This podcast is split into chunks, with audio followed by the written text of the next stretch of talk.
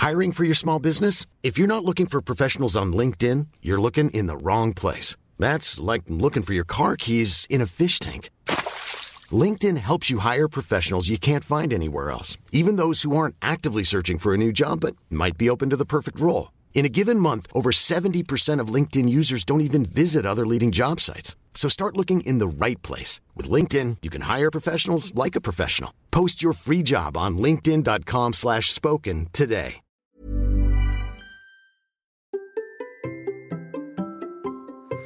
Et si finalement ce dont nous avons besoin, ce n'est pas forcément un dossard mais d'aventure C'est ce dont nous allons parler avec mon invité du jour. Allez, c'est parti. Bonjour, bonjour, c'est Bertrand, bienvenue dans Kilomètre 42, le podcast où nous parlons de course à pied, mais surtout, surtout, surtout de mode de vie sportif, de mouvement, de comment le mouvement nous apporte du bien-être, nous apporte ben aussi parfois une petite dose d'aventure dans notre quotidien.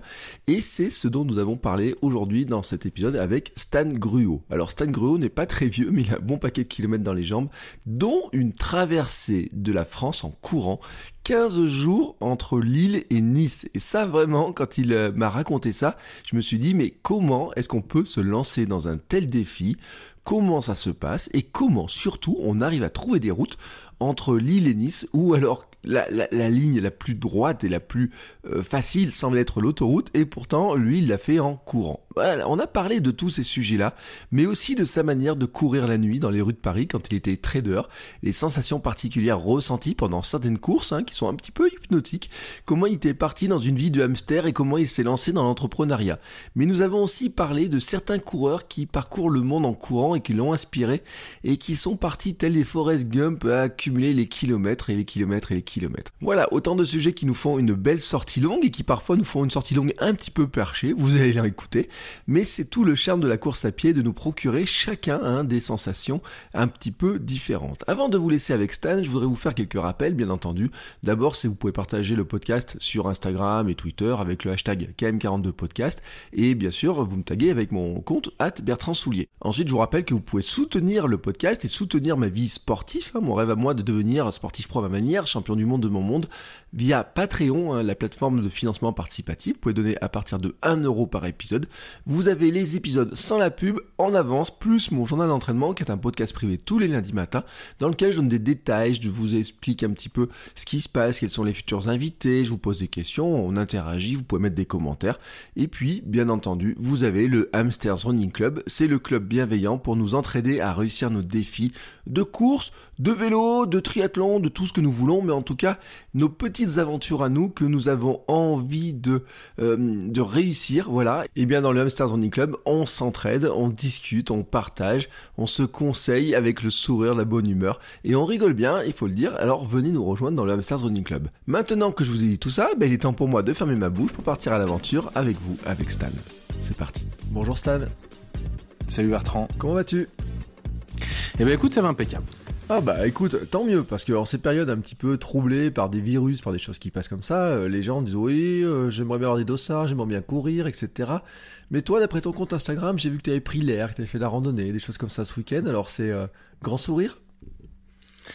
Ouais, grand sourire. Disons que je suis plutôt d'un naturel optimiste. Alors, on, on, essaye de d'aider un maximum les gens à mettre le nez dehors, donc je le mets moi-même pour, pour trouver l'inspiration. Mais je dois t'avouer que sur les courses et les grands rendez-vous, ça me manque aussi. D'accord. Alors, comment tu te présentes en quelques mots, sachant que moi, quand je regarde un petit peu ton parcours, on va dire que tu as plusieurs casquettes. Hein, on verra lesquelles casquettes euh, dont on parle au fur et à mesure. Mais toi, c'est comment tu te présentes là en quelques mots? Je dirais que je suis euh, jeune papa, euh, peut-être en numéro un, et jeune entrepreneur aussi, et vieux trader. Euh, euh, et, et, et, peut-être malgré moi, euh, ancien coureur d'ultra qui aimerait retrouver son niveau d'antan et qui étonnamment, en vendant ce genre d'expérience ou en tout cas en prônant le dépassement de soi et ce genre d'expérience aux autres, et eh ben j'ai du mal à le faire moi-même dans cette période. donc je suis vraiment à la clé de, je, recherche si tu veux des, tutos et autres pour s'y remettre quoi. C'est fou.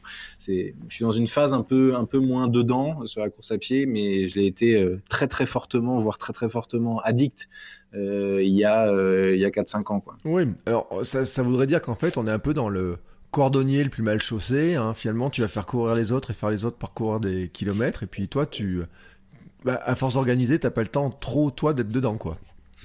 Ouais, c'est un peu ça. Et puis avec quelques éclairs où parfois je me mets un coup d'énervement et quasiment sans prépa, euh, je vais traverser euh, le désert du Chili en courant sur 300 bornes. Quoi.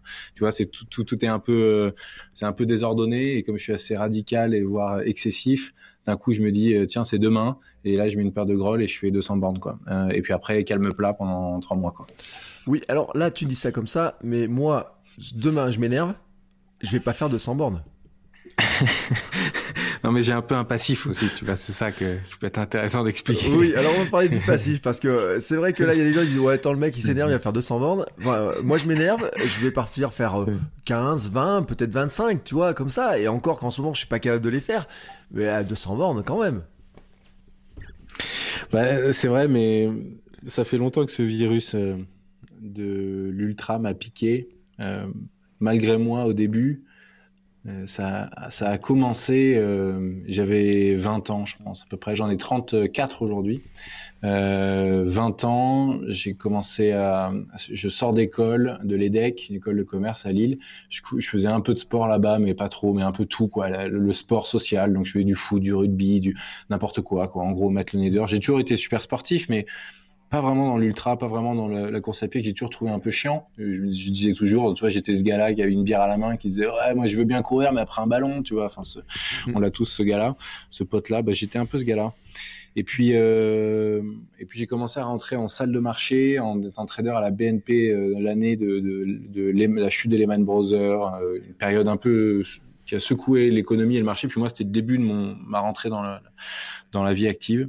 Et donc, je me suis retrouvé à ne plus avoir de temps pour rien faire. Euh, et je rentrais chez moi vers 22, 23, peut-être parfois minuit. Euh, et j'avais besoin de, hurler, de me dépenser parce que c'était euh, voilà, c'était hyper particulier comme, comme rythme de vie. C'est comme ça que ça a commencé. Donc, j'ai commencé à, courir euh, dans les rues de Paris de minuit à au début de minuit à minuit et demi, euh, et puis ça finissait, tu vois. C'était assez euh, grisant. Euh, il fait nuit, il y a personne, c'est calme, et en même temps, tu sais que tu devrais pas être en train de faire ce que tu fais, donc il y a une espèce de côté. J'étais un peu survolté, il y avait l'adrénaline de la journée, et, puis voilà, je, puis je rentrais à minuit et demi, puis après une heure, deux heures, trois heures, et puis j'ai commencé à faire en fait des premiers marathons en pleine semaine de nuit, du mardi au mercredi, quoi. Tu vois, des trucs un peu bizarres. Ouais, bah, tu te prenais un peu. Un jour, j'ai imaginé en courant qu'on pouvait être un peu euh, façon Arsène Lupin, tu sais, enfin voleur dans les nuits là qui euh, qui court comme ça, puis qui s'arrête devant des euh, l'ombre dans la nuit qui court. En fait, c'était toi donc l'ombre dans la nuit qui courait dans les rues de Paris.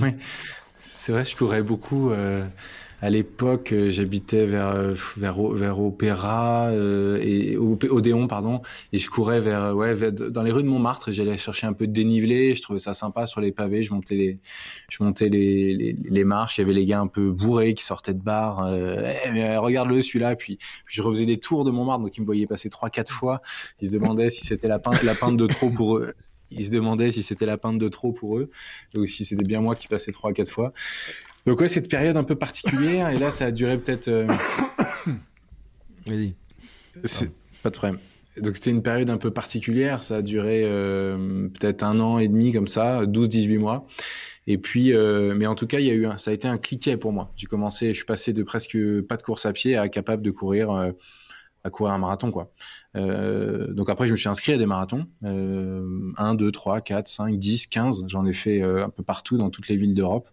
Euh, et après, j'ai continué cette vie-là de, de, de, de, trader jusqu'à mes 30 ans. Et en fait, la course à pied a été, euh, le pendant quoi de cette vie hyper excessive dans le boulot et stressante et bah du coup je, je, je balançais tout euh, sur la course à pied à côté quoi et donc en gros je suis arrivé à je suis arrivé à l'ultra comme ça et, je me suis rendu compte en fait que j'étais, j'avais une performance un peu particulière, c'est-à-dire que j'étais pas le plus rapide.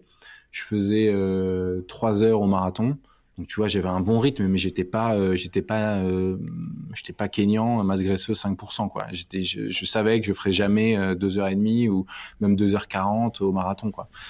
Euh, mais bon, comme je courais beaucoup, tu sais, par la force des choses, bah, tu, tu vois, as un rythme, de fond qui commence à être, à être bon. Donc, du coup, tu peux faire trois heures. Et, mais en fait, le plus, particulier, c'est que j'étais pas fatigué en fait après. J'avais l'impression que j'étais pas fatigué. Pour autant, je pouvais pas courir beaucoup, beaucoup plus vite, mais j'étais pas fatigué. Donc je me suis inscrit à des 100 bornes. Donc j'ai fait sur route. Moi, j'adorais la route. Euh, j'ai fait les 100 bornes de Mio, hum, édition quelque chose comme 2011. Puis j'ai adoré, j'ai mis 11h30, j'étais pas mal classé, et puis je me suis dit, en fait, je peux faire vachement mieux, je l'ai refait une année après, j'ai mis 10 heures, euh, et là, je me dis, bon, là, c'est bien, tu vois, tu fais 100 bornes en 10 heures, j'avais un bon rythme, je me sentais bien, et puis je me sentais pas fatigué après, quoi. Euh, et, j'ai toujours trouvé ça étrange, et je me suis dit, mais putain, où est-ce que ça va me mener, ce, ce délire de pas être fatigué, quoi? Euh, et, puis j'ai voulu me lancer des défis de plus en plus impressionnants, et, mais pour moi-même, quoi, parce que moi, c'était pas la course organisée qui me plaisait, c'était l'idée d'être en train d'explorer un, un morceau de moi-même. Tu vois, j'avais, je, il y avait un côté presque, là, je vais faire un peu peur, mais il y avait un côté un peu ésotérique. Euh, c'est-à-dire, en gros, c'était, c'était l'état émotionnel dans lequel je me retrouvais, dans ces états un peu seconds, qui me, qui, que je trouvais hyper grisant et qui m'excitait à fond. Euh, je suis un peu compé compète dans l'âme, mais c'était pas ça le moteur. Euh, sur la course à pied, ça n'a pas été ça. Euh, et donc, voilà, c'était une espèce de, une espèce de spirale comme ça de, de, de, la, de, la, de la, du shoot d'endorphine et de et d'état second euh, le plus important euh, que je puisse trouver. Quoi. Donc je crée mes défis pour être capable de, de, me mettre dans des états euh, bah, inexplorés. Quoi. Donc c'est un peu dangereux quand tu, dis ça, quand tu dis ça comme ça, mais c'est un peu ce qui s'est passé. C'était un peu le processus. Euh, c'est étrange parce que quand tu dis ça, en fait, moi, tu vois, quand tu regardes les films avec les traders, et t'as l'impression qu'ils ont cet état-là où, en fait, on, voit que les traders par les films, on se dit, ouais, ils font, ils, ils ont des moments où ils sont super heureux, super contents, ils ont de l'adrénaline, des choses comme ça. Et en fait, tu me dis que toi, tu le retrouvais finalement dans la course, cette histoire-là. Et ça me surprend. Ouais, alors c'est pas une adrénaline à proprement parler que je trouvais dans la course, c'était un, c'était un état de, de, de... ouais, peut-être une forme d'adrénaline, je sais pas, mais c'était un état, en fait, non, de, de, sérénité, si tu veux, justement, un état de calme, euh, l'espèce de calme. Je veux dire un truc bizarre, mais j'en, j'en ai, j'en ai jamais pris au-delà de tous les, de toutes les, imageries populaires de, des salles de marché, mais un état comme si j'étais, euh, quand tu vois des gars qui font des espèces de sous héroïne là, qui sont qui planent complètement, bah c'était cet, cet état-là, tu vois, que je cherchais, parce que l'excitation court terme énervé, rythme cardiaque qui pulse et tout. Ça, je l'avais toute la journée. J'étais debout, j'avais des auréoles dans ma chemise qui rejoignaient les boutons du milieu. Euh, j'étais, euh, j'étais, j'étais debout, il n'y avait pas de siège, on avait 16 écrans. Euh, c'était un délire, si tu veux. Ça, c'était chaque jour était comme ça. Tu, tu, redémarres chaque journée, tu sais pas ce qui va se passer. tu remets les compteurs à zéro tous les jours de ta vie quand tu fais ça. C'est super particulier. mais par contre, justement, j'avais besoin de cet état d'ultra, de fatigue telle que ton corps est, t'as l'impression d'être un peu au-dessus de ton corps. Euh, ça, là, c'est encore plus ésotérique, mais c'est vraiment ce que ce que j'ai, c'est vraiment ce que j'ai ressenti euh, plusieurs fois. J'ai eu, euh, j'en ai, j'ai deux moments comme ça qui me qui me marquent, mais mais là, du coup, je démarre peut-être un peu tôt dans le podcast sur des trucs très très chelous, hein, mais c'est des états de, de transe que j'ai eu quand je courais, où j'avais l'impression en fait que je pouvais absolument tout faire euh, avec mon corps, euh, en, enfin en course quoi. J'ai mm. l'impression que ça, que, que je, qu'il pouvait rien m'arriver. J'ai l'impression que j'étais euh, comme, tu vois, comme si mon esprit regardait mon corps d'un extérieur et lui disait vas-y, vas-y, fonce, fonce, et que j'étais une machine quoi. Mes, mes machines retranscrivent pas exactement ce que je vivais parce que c'était pas, c'était pas bourrin, c'était pas dans la douleur, etc. C'était, j'avais l'impression, je te dis, d'être d'être en dehors de mon corps, un truc vraiment, un état particulier. Donc je recherchais plutôt cette espèce d'extrême quiétude et sérénité et, euh, voilà. C'était des moments où j'avais l'impression d'être en phase avec euh, moi-même et que j'étais en train de, vivre des émotions puissantes. J'avais l'impression d'avoir euh, que ma vie était beaucoup plus claire à mes yeux, que j'étais capable de trier ce qui était important, ce qui l'était moins. Enfin, ça paraît un peu particulier, j'entends, mais et mais à la fois au Chili et à la fois lors de ma traversée de la France, a eu deux moments comme ça où j'étais, ouais, j'appelle ça des, des trans, un peu, des trans de course à pied, quoi, des trans émotionnelles. Non, mais après, on peut trouver ça chelou ou pas, mais c'est une réalité de beaucoup de coureurs, en fait. Euh, alors après, euh, ça a été décrit même, on dit que sur certaines distances et très longues distances, il y a des états où ça arrive. Euh, mais je pense effectivement qu'on a besoin aussi de ces moments-là, de surtout quand on est sous pression toute la journée. Finalement, il y a un moment, et je pense que certains, et j'avais écouté des épisodes de podcast qui en parlaient, un peu de la méditation du coureur. Des fois, l'impression de te mm. regarder presque de haut ou de l'extérieur, et de, finalement être un peu hypnotisé peut-être aussi par, par les pieds, par le bam bam, par, les, par tout ça. Ouais, par le paysage qui parfois défile et qui, qui peut être un peu le même.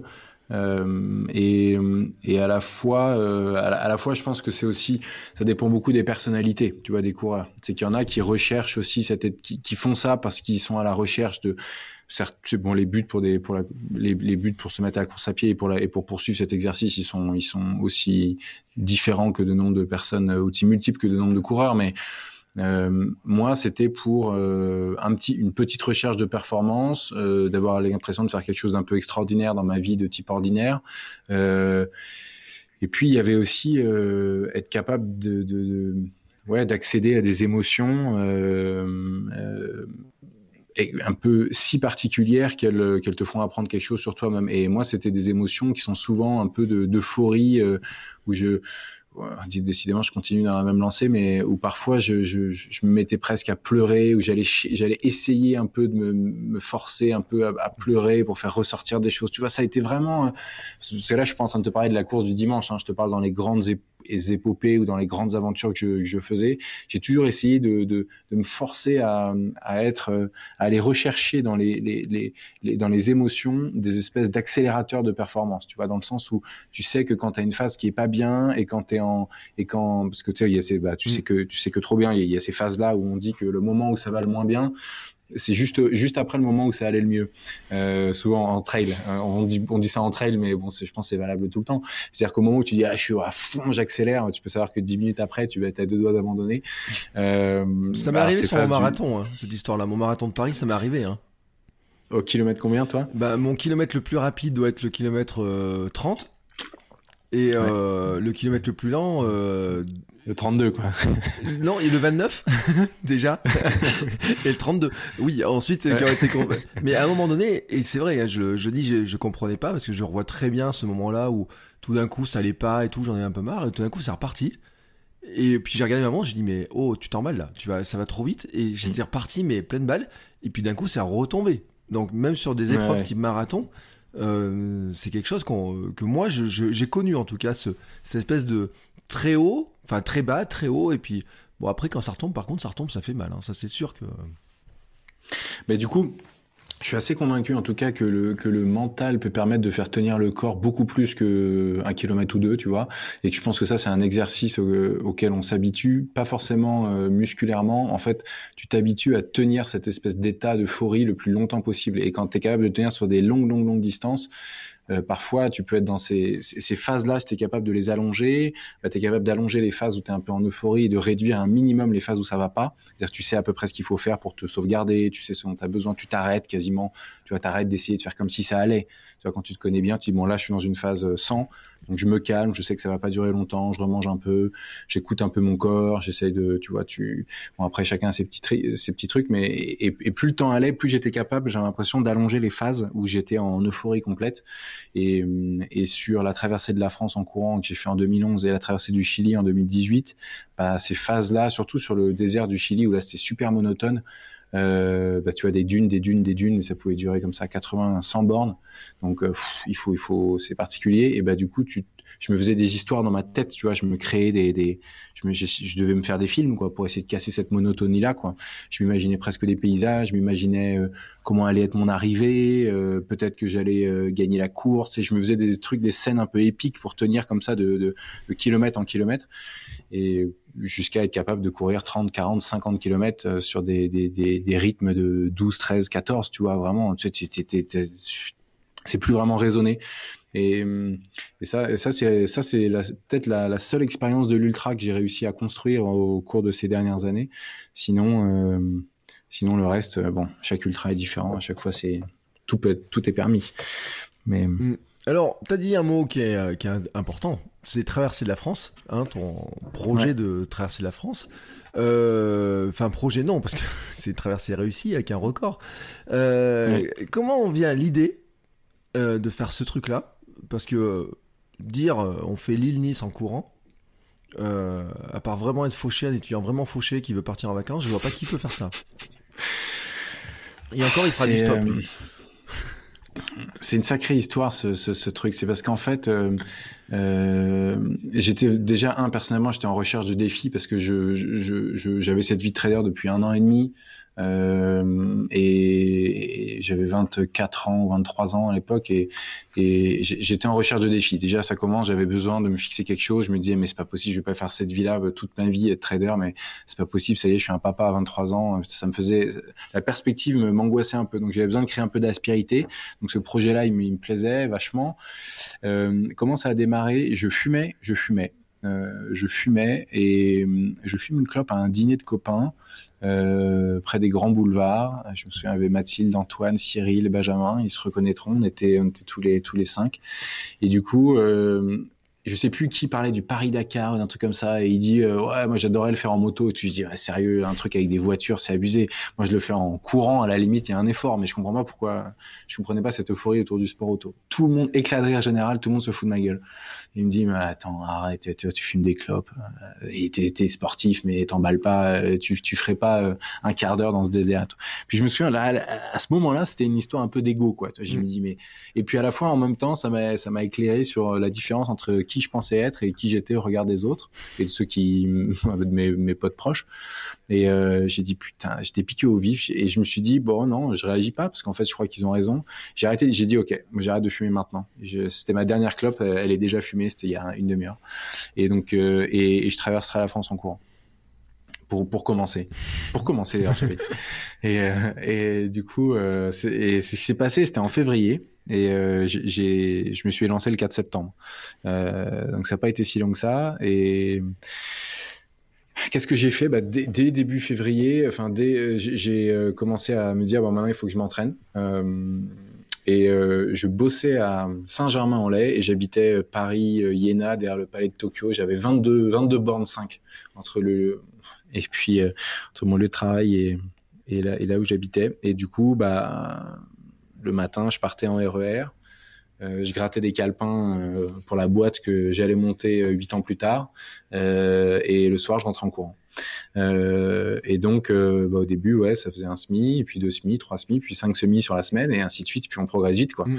Et à un moment, on progresse vite. Et comme c'était, j'adorais ça, je me faisais un marathon ou le samedi ou le dimanche et j'ai fait ces semaines-là pendant six mois quoi. Donc en gros je faisais euh, ouais, je sais pas deux fois cinq on va dire 100 bornes pendant la semaine voire un peu plus et je faisais en gros 150 bornes par semaine quoi. Et donc, euh, assez vite, bah, je suis devenu, je me suis senti super en forme. J'avais l'impression que je pouvais enquiller les kilomètres. À nouveau, je suis pas dans la performance en, train de le faire le plus rapidement possible, parce que je passais des coups de fil le soir pour être capable de discuter euh, et, et d'être sur un rythme qui soit le mien, tu mmh. vois, à l'aise. Et euh, ça, ça m'a bien, bien aidé. Je le recommande d'ailleurs pour les gens qui se demandent s'ils sont sur leur rythme anaérobie ou, enfin, s'ils sont sur un bon rythme aérobie, justement, et ben, de mettre euh, des AirPods ou un kit main libre et de passer des coups de fil. Et on doit être capable de converser, quoi. Mmh. Euh, et donc ça, ça marchait bien. Et, et donc, euh, bah, je me suis dit, euh, OK, Google Maps, combien d'étapes C'est quoi le record? C'était un Britannique en 18 jours. Je me dis, ah putain, non, un Britannique qui a le record de la traversée de la France en courant, mmh. pas possible. il faut qu'on corrige ça. Et du coup... Euh, bah voilà, j'ai fait mon tracé et puis j'ai contacté des potes autour de moi, j'ai trouvé un kiné euh, et puis j'ai monté une petite équipe, il me fallait 8000 euros, je crois. J'ai essayé de trouver des partenaires. Euh, j'ai pu avoir X Bionic à l'époque, une marque euh, suisse de bons matos. Donc ils m'ont dit bon bah vous êtes athlète X Bionic pour ce défi, puis on verra par la suite si vous avez envie de continuer. Ok, donc ça c'était fait. Donc ils m'ont équipé des pieds à la tête, ça c'était génial. Et après, euh, j'ai réussi à trouver euh, des, tu vois, des partenaires à droite à gauche euh, et, et c'était parti quoi. j'ai rejoint l'EDEC Lille, l'EDEC Nice. Moi, je suis un ancien EDEC, donc l'école était super content de m'offrir, tu vois, le, la ligne de départ et puis l'hébergement mmh. la veille. Tu vois, ils ont fait un peu de logistique départ, un peu de logistique arrivée. J'avais pas pas grand chose à faire. Moi, j'ai fait 14 pré-réservations pour des logements ou des gîtes d'étape ou des trucs un peu, parfois c'était un peu gypsy, mais des trucs, des trucs simples, tu vois. Et on était moi plus euh, un ou deux potes, il y avait ma, copine de l'époque et puis un bon copain qui était là et un kiné. Donc on était souvent, moi plus trois. Euh, et puis, euh, puis en fait, ça s'est fait aussi simplement que ça. On a loué une bagnole au Avis de, de, Paris Étoile et on a mis des stickers par-dessus, et record la traversée de la force en courant, un gyrophare. On a demandé quelques autorisations à droite à gauche. Et voilà. Et donc au début, on est parti comme ça. Et puis et après, c'est presque au cours du, après les premiers jours que ça a commencé à, être un peu médiatisé, que j'avais des copains qui avaient entendu parler du truc qui venaient, les sponsors qui venaient avec leur tu vois, leurs collaborateurs mm. pour dire, bah, en fait, le gars qu'on a sponsorisé, on y croyait peut-être à moitié, mais là, ça fait quand même 4-5 jours, il est en train de tenir le truc, euh, aller faire un coup de vélo avec lui ou aller faire 20 bornes avec lui. Et au final, il y a quasiment euh, ouais, plus de 500 personnes, je pense presque 600 personnes qui ont couru un tronçon avec moi mm. De ces, de ces 1200 euh, de, qui ont couru avec moi un tronçon de ces 1200 km de Lille à Nice en passant par Paris. Quoi. Mm. Alors, une question que je me suis quand même posée, c'est euh, par où tu passes? Parce que, bon, Lille, Nice, pour moi, c'est que de l'autoroute. Donc, forcément, courir sur l'autoroute, c'est un peu compliqué. Comment est-ce qu'on fait la, trace, j'ai envie de dire, pour euh, faire ce trajet-là? Euh, Il y a des petites routes Alors là, vraiment, je me, dis comment tu as, fait ta trace. Ouais, en fait, je, bah, j'avais fait un tracé Google Maps euh, sans passer par les autoroutes ni les nationales. Alors c'était que des routes départementales ou des communales. Et les départementales, très peu. Il y a eu quelques tronçons. Et dans ce cas-là, il y avait la bagnole qui était, euh, qui était euh, derrière moi avec les warnings. Et il y avait souvent un, un, copain ou deux qui étaient en vélo devant et ça, c'était pas top, c'était pas hyper appréciable. Mais j'ai fait quelques heures quand même sur des départementales. Et sinon, c'est plutôt sur des routes communales, avec euh, les, champs à droite, euh, le petit village à gauche. Euh, ouais, donc c'est pas le parcours le plus direct, probablement. Il faudrait que je regarde déjà en sur autoroute combien ça fait. Mais c'était pas le parcours le plus direct, mais j'ai traversé la France, quoi. C'était vraiment, j'ai vu la France, quoi. Ça, c'était vraiment cool. et je devais passer par Paris parce que c'est pas le chemin le plus court. Euh, Excuse-moi, tu m'entends quand ce parce que j'ai l'impression que j'ai des je t'entends. J'ai mon j'ai Siri qui se qui se déclenche et j'entends pas bien. Euh, et donc c'était pas le chemin le plus court, mais euh, super euh, super beau, super varié et, mais bon, je dois avouer que j'ai quand même cru que j'allais pas y arriver quand même assez, enfin dès le début quoi. En mm. gros, ça partait. tu veux, en gros, quand tu présentes, quand tu prépares un truc comme ça tu, tu penses tant, tellement à la logistique du, du, tu vois, que ça se passe bien, que tu puisses te retrouver sur la ligne de départ, qu'une fois que tu es sur la ligne de départ, je me suis dit, oh putain, merde, c'est genre, euh, merde, je vais vraiment prendre le départ mm. de ce truc. Euh, et, et, c'est quand même assez compliqué de se rendre compte, et je crois que c'est pareil pour les... Et là, je, je retrouve ça un peu maintenant dans, dans, dans la vie d'exploration, d'aventure, etc. Et quand je discute avec des explorateurs, la plupart se rendent compte de ce dans quoi ils se sont, ils sont lancés sur la ligne de départ ou même dans les premiers jours. Avant, ils ont tellement d'assurance, ils doivent tellement défendre leur truc auprès des sponsors et tout ça que ils ont l'air facile. En fait, c'est, on réalise même pas ce qu'on a fait, on le réalise en même temps que les autres, quoi. Euh, donc, euh, j'ai fait cette première étape de Lille à Bapaume, 92 bornes, premier jour il y avait plein de monde, l'euphorie du début, il y en a peut-être une centaine d'étudiants de l'EDEC, euh, parce qu'ils avaient, c'était le jour de la rentrée scolaire en, septembre, et du coup, il y avait peut-être une centaine qui avaient couru avec moi. Euh, donc jusqu'à 40, 50 bornes, tu vois, c'était la, la, foire, il y avait des sonnettes, des, des, des, des cornes de brume, des bagnoles, des, des klaxons. Et puis les 50 dernières bornes, euh, je me suis retrouvé tout seul et putain, et là, ça je commençais à galérer. Et je me disais, mais attends, c'est pas possible. Tu, tu as encore 14 jours derrière si tu arrives à l'issue de cette première étape. Et pour la petite histoire, les sponsors financiers m'avaient dit, il faut quand même que tu fasses 4 jours. Ouais. Il, ouais, il m'avait dit si tu fais pas 4 jours, mon ami, franchement, bah tu nous as piqué notre fric quoi. En mm. gros, euh, si, si tu vois, si t'arrêtes au bout d'une heure, euh, donc je devais faire au moins 4 jours pleins. Et, en dessous de 4 jours, ils estimaient qu'ils n'avaient pas eu la visibilité qu'ils voulaient. Mm. Donc j'avais cette espèce d'épée en disant il faut que je rende il faut que je rende 10 000 balles qui sont d'ailleurs pas euh, quasiment déjà dépensées si en plus je le fais pas. Donc j'avais cette pression là. Et puis, euh, et puis ouais, je finis la première étape, un gîte d'étape euh, Nord-Pas-de-Calais, euh, je peux plus marcher. C'était à l'étage le truc, je pouvais plus, et j'avais des courbatures dès la fin de la course. J'ai même, c'était même pas le lendemain, c'est je pouvais plus marcher. Mm. Donc j'ai mon pote qui me porte dans les escaliers pour aller m'allonger. Et, euh, et, là, je me dis, c'est chaud, quoi. Donc là, je reçois tous les messages, well done, ça va être une expérience de fou, well done, jour 1 et tout. J'étais là, oh la catastrophe, quoi. Enfin, tu vois, le premier, à la fin du premier jour, j'avais l'impression d'être l'imposteur quoi. Mm. Tu sais, je me disais mais attends, ça va être un, un quack. On va se foutre de ta gueule, mon vieux. Ça va être, ça va être coton quoi. Et, euh, et donc je, je, pensais mais pas du tout à l'arrivée. Je pensais au, juste au réveil le lendemain matin, quoi. Euh, rien d'autre. Et, et j'ai parcellisé comme ça ce qu'on fait beaucoup dans les courses et ce que je pense euh, naturellement on est obligé de faire pour que la, la distance nous semble euh, mentalement acceptable et, que le corps fasse pas un refus d'obstacle. Et du coup, bah moi, je, je, découpais comme ça de, de, de 10-15 bornes en 10-15 bornes ma journée. Et ouais, je courais. Euh, bah ouais, à peu près 80, 80, 85 euh, bornes par jour de moyenne. J'avais des sessions à 50, 60 et, d'autres euh, journées à 100, 105. Euh, et, et, en gros, euh, deuxième, deuxième matin, je vais pas faire tous les jours comme ça, mais au deuxième matin, euh, je me réveille et je me dis, je me suis cassé les deux chevilles. Je, genre, j'avais l'impression de ne pas pouvoir foutre un pied devant l'autre. Euh, et là, j'ai mis peut-être deux heures à me, chauffer, tu vois. Genre, je marchais, au début, je boitais, après, je marchais doucement. Et au bout de deux heures, j'étais capable d'avoir une foulée, quoi. Là, je me dis, mais franchement, je suis en train de défoncer mon corps, je ne savais pas ce qui va se passer. Et petit à petit, en fait, euh, chaque jour, je mettais un peu moins de temps à me chauffer. Et, euh, vers euh, le coup dur, ça a été à, au bout de sept. j'ai commencé le mercredi, j'étais à Paris le samedi enfin ouais, Champ de Mars samedi matin, et c'est le lundi, mardi, j'avais 5-6 jours de course, 5 jours, j'avais perdu 11 kilos. Mm.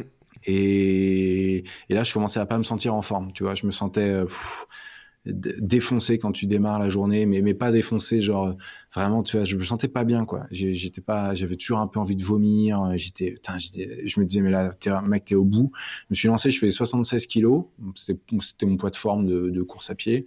Euh, je me suis que entraîné en faisant de la course et des pompes parce que je trouvais que le haut du corps est important, surtout je courais avec un sac à dos, et quand le haut du corps est frêle, je trouve que c'est pas évident de, de, tenir sur la vraie longueur, on a souvent des problèmes de dos et tout, donc je préférais structurer aussi les épaules, euh, et donc je faisais des pompes, euh, je faisais 1000 pompes par semaine et je courais 150 bornes. Ça, en gros, c'était un peu mon, mon, rythme de croisière d'entraînement. Et puis ouais, au bout d'une semaine, ça allait pas. Le médecin, j'étais allé voir un médecin du sport, euh, docteur Cascua, à, à, Paris, qui est super d'ailleurs, et que je recommande. Euh, et il m'avait dit, donc il faisait de l'automédication, donc il m'avait dit, écoute, de toute façon, je vais pas être là avec toi, je vais pas être là avec toi, donc ça va être à distance, donc tu t'auscultes, tu, tu, tu, s'il y a ça, ça et ça, bah tu m'appelles, euh, tu m'envoies un texto tous les soirs pour me dire combien tu as perdu de poids. Et, euh, et, comment tu te sens. Tu vois, une phrase, c'est tout. Quoi. Euh, si tu perds plus de 11 kilos, plus de 12 kilos, on arrête m'avait dit, euh, m'avait dit sinon après ça va être hyper dangereux. Puis il y, a des phases où tu pourras pas reprendre du poids aussi vite, puis tu vas te faire des fractures de fatigue. Après ça va être sans fin quoi, et, euh, et ça va pas être bon. Et donc j'arrive dans cette chambre d'hôtel le lundi soir, je me pèse moins 11. Je suis oh putain. Je vais arrêter à cause du médecin, enfin à cause de cette et, euh, et le lendemain, euh, lendemain soir moins 9. Euh, et ainsi de suite. Et en fait, j'ai fini à moins 7 ou moins 6 euh, la quinzaine. Donc en gros, je me suis vraiment rendu compte qu'au bout d'une semaine, ou peut-être un petit peu moins, le corps il commence à s'habituer, tu mmh. vois. Et tu peux lui mettre ce que tu veux dans la tronche. Enfin, il faut que ce soit en phase avec l'entraînement que tu as fait avant. Il faut pas que tu te fasses des fractures, évidemment. Là, c'est des points de non-retour. Mais tant que tu vas pas dans la fracture, tant que tu es juste dans un effort euh, soutenu, que ton corps peut tenir, au bout d'une semaine, il s'habitue, il, il s'habitue hyper bien, quoi. Et, et, la deuxième semaine, elle a été euh, enfin j'ai adoré quoi. Tu vois cette deuxième semaine de traversée de la France. C'est-à-dire ça a été du vrai plaisir. Je pense que ça aurait duré une semaine ou deux, ou trois semaines de plus. J'ai l'impression que ça allait aller de mieux en mieux quoi. J'ai hyper souffert au début et après hyper facile. Euh, vraiment hein, je, je surfais pas le truc. C'était je me sentais vraiment que c'était vraiment facile. J'étais hyper en forme. Mon corps s'était adapté habitué. J'avais retrouvé un bon rythme de sommeil et tout. C'est pour ça qu'aujourd'hui quand je me dis euh, pas faire des trucs beaucoup plus longs bah, Tu vois, je pense qu'il y a une phase vraiment compliquée au début où, il faut, où là, toute la préparation, euh, tout l'enjeu de la préparation est vraiment dans les, comment ton corps va réagir à cette espèce d'impact vénère des premiers jours. Mais après, euh, après une fois que ton corps s'est mis en mode course à pied, euh, c'est spécifique à la course à pied. Après, quand t'es pas en... parce que la course à pied c'est du poids de corps, donc tu vois, c'est beaucoup plus mieux réparti et beaucoup plus équilibré que dans d'autres sports. Mais et, euh, du coup, on est arrivé à Nice 15, 15 jours après. Euh, c'était ouais, l'exaltation, c'était génial. C'était une sacrée épopée ce truc. Euh, si tu devais le refaire, alors je te dis pas que tu vas refaire le même truc, mais si tu repartais justement sur un, truc comme ça, ou ce que tu as refait ensuite par la, suite, comment tu, tu, peux te dire que tu vais mieux gérer ce départ, là, cette adaptation euh, Est-ce que tu peux. C'était l'entraînement avant que tu peut-être un peu sous-estimé par rapport au. Parce que finalement, faire entre faire 150 par semaine et 90 d'un coup, et puis tous les jours, ça fait quand même un sacré saut, quoi. Ouais, j'ai eu, euh, j'aurais dû être un peu plus précis. J'ai eu euh, fin juillet, début août. J'ai eu peut-être un mois. Euh, la dernière semaine, j'ai presque rien fait 15 jours avant le départ. Mais entre entre la dernière semaine de juillet et la troisième d'août, j'ai fait un mois hyper costaud où je faisais, je faisais plus, je faisais quasiment un marathon par jour déjà. Euh, pendant presque un mois. Mm. Donc tu vois, je me disais ça va être un peu plus que deux fois plus que ça pendant deux fois moins de temps. Mais euh, tu vois, donc j'avais déjà en fait eu un pré et je courais en Espagne et dans le sud de la France et sous des chaleurs de malade. Euh, et du coup, j'avais déjà eu un moment un peu où j'avais tapé dedans quoi. Donc en gros, je dirais ce genre de cours j'aurais dû le faire plus progressivement en fait. Là et c'est ça et c'est ça qui est vraiment qui montre la, la, jeunesse du gars, c'est que j'ai pris la France et j'ai divisé en 15 pour le parcours. tu vois, j'ai vraiment. je me dis putain le mec. Euh, donc j'ai vraiment fait bête et méchant quoi. J'ai fait au plus vite et j'ai essayé parfois j'ajustais en fonction pour essayer d'attraper une grosse ville avec un peu plus d'hébergement que prévu ou machin. Mais dans l'ensemble, j'aurais dû faire comme on fait sur euh, bah, Racing the Planet, euh, enfin toutes les courses de, de, de, de, de 4 déserts, de tous les ultras, de, de marathon des sables et autres. Bah, ça démarre avec des premières sessions qui sont qui sont courtes quoi. Mm. Donc j'aurais dû faire progressivement une montée comme ça. J'aurais dû donc faire quelque chose de plus progressif. Je pense pas que ce soit dans le. Je pense que ça aurait été dans l'alimentation. Pareil, j'avais ça. Je mangeais des trucs, euh, des salades saupiquet. Euh, euh, à la con, des trucs de pâtes qui étaient assez acides en fait mm. et qui étaient pas bons parce que tu vois quand tu cours en plus as, de base tu toujours un peu des, des, potentiellement des remontées un peu acides et du coup, euh, c'était pas en plus la bonne alimentation. Donc, euh, j'aurais dû aller voir un nutritionniste, je pense. J'aurais dû faire des, j'aurais dû faire des pré-menus euh, beaucoup plus en phase, un peu plus digeste, moins industriel. Et j'aurais dû faire une montée plus progressive de, de, de des étapes. Ouais, grosso modo. Mm. ça, aurait, ça aurait donné des sur la deuxième semaine, ça aurait donné des distances énervées aussi, tu vois. C'est ça, c'est que j'ai si j'avais vraiment commencé à pas faire 90 mais à faire 20, 30 ou 40, il y a des jours où j'aurais pris 150 bornes dans la tronche quoi. Et là, euh, tu as peut-être le point de non-retour, tu vois. Euh, je sais pas. Mm. Mais nécessairement quand même un peu plus progressif. Euh, ouais, un peu plus progressif. Mais bon, c'est passé comme ça. Je, je, je sais pas si je me, si demain je me relançais, ce que ça, ce que ça donnerait. Mais euh, je suis content de, garder ça au passé parce que clairement. Euh... Alors du, du, coup, ouais, non, attends, pour la petite histoire, parce que mais, j'avais dit, je vais à mes potes, je vais commencer par la France. Et à la base, le pitch que j'avais fait à mes, à mes partenaires, c'était euh, la France, c'est une Enfin non, c'était trois étapes. Il y avait la traversée de la Bretagne que j'ai fait en mai 2000, euh, 2011, mmh. donc genre six mois avant. Euh, deux, deux, trois mois après avoir, euh, décidé d'arrêter de fumer et de m'être lancé là-dedans, j'avais, j'avais fait Saint-Malo-Brest tout seul avec mon sac à dos. Euh, j'ai demandé rien à personne. J'avais pris un TGV jusqu'à Saint-Malo, puis après Saint-Malo-Brest. Donc ça faisait 300, 350 bornes sur euh, 5-6 jours. Donc déjà, c'était pas mal. J'avais, je me, ça s'est bien passé. Après, il y avait la traversée de la France et le défi ultime que j'ai pas fait encore. Mmh. Et je sais pas si je me lancerais, mais en tout cas, s'il y avait un truc, ce serait ça, c'était de faire Paris-Athènes. C'est en gros de traverser l'Europe et d'arriver à Athènes en courant. Que je trouve que c'est une, je trouve que c'est une belle terre de, de, de, de course à pied mmh. d'ultra. Du coup, euh, ça reste un peu dans l'air. Ouais. Euh, j'ai lu que, parce qu'en fait, quand j'ai fait des recherches, j'ai vu que c'était prévu au début, tu as dit sans doute en 2013, mais tu avais dit ça juste euh, après avoir fait 2011 bah ouais. en fait. Bah, grave. Et depuis, euh, depuis euh, que dalle en 2013, j'ai été, euh, quand je me suis lancé là-dedans, j'étais genre junior sur le desk et je pensais que j'avais énormément de boulot, mais en fait j'en avais un peu. Et après, j'en ai eu énormément. Je passais responsable du desk, responsable de l'Europe. J'ai bougé à Genève et je me suis fait engloutir dans, dans, dans cette vie et la course à pied du coup, après, j'ai plus réussi à me faire mes propres aventures. Tu vois, j'avais pas le temps, donc je m'inscrivais à des courses. Donc c'est là où j'ai fait des marathons, des machins, des Ironman. Tu vois, j'essaie de trouver un peu de, de, tu vois, j'essaie de trouver des expériences qui me refassent un peu vibrer. Et donc je savais plus trop quoi faire en fait. Et donc je me suis lancé dans les Ironman. J'en ai, fait un, un, complet, des, des RAF. Euh, j'ai pas hyper aimé quoi. J'ai trouvé que c'était, euh, j'ai pas trouvé beaucoup de, j'ai pas trouvé beaucoup d'amour euh, dans les participants. Tu vois, j'ai trouvé que c'était dur en fait comme univers. Les mecs, c'est je trouvais que c'était dur, c'était très très compète, c'était il y avait pas beaucoup d'empathie, de, de, communion et tout, c'était hyper individuel. Je le trouve toujours d'ailleurs, mais euh, et j'ai pas hyper aimé parce que moi c'est pas pour ça que je fais me lance dans des défis, c'est justement pour l'extrême inverse. Euh, donc j'ai trouvé que j'avais fait fausse route, fausse route. Euh, donc j'ai revendu mon vélo en carbone et, et je me suis j'ai cherché d'autres choses. Après du coup je me suis lancé dans euh, je me suis dit, bah, qu'est-ce que tu aimes bien faire? C'est en fait c'est les courses de plusieurs jours. Tu vois, c'est mm. les multi-day races. Je trouve ça super super cool. Et euh, mais la traversée de la France, c'était cool. J'étais avec des copains, mais c'était quand même, on était un peu dans notre petite bulle. Euh, je cherchais quelque chose un peu plus en communion avec d'autres, et je suis tombé sur sur une boîte qui s'appelle.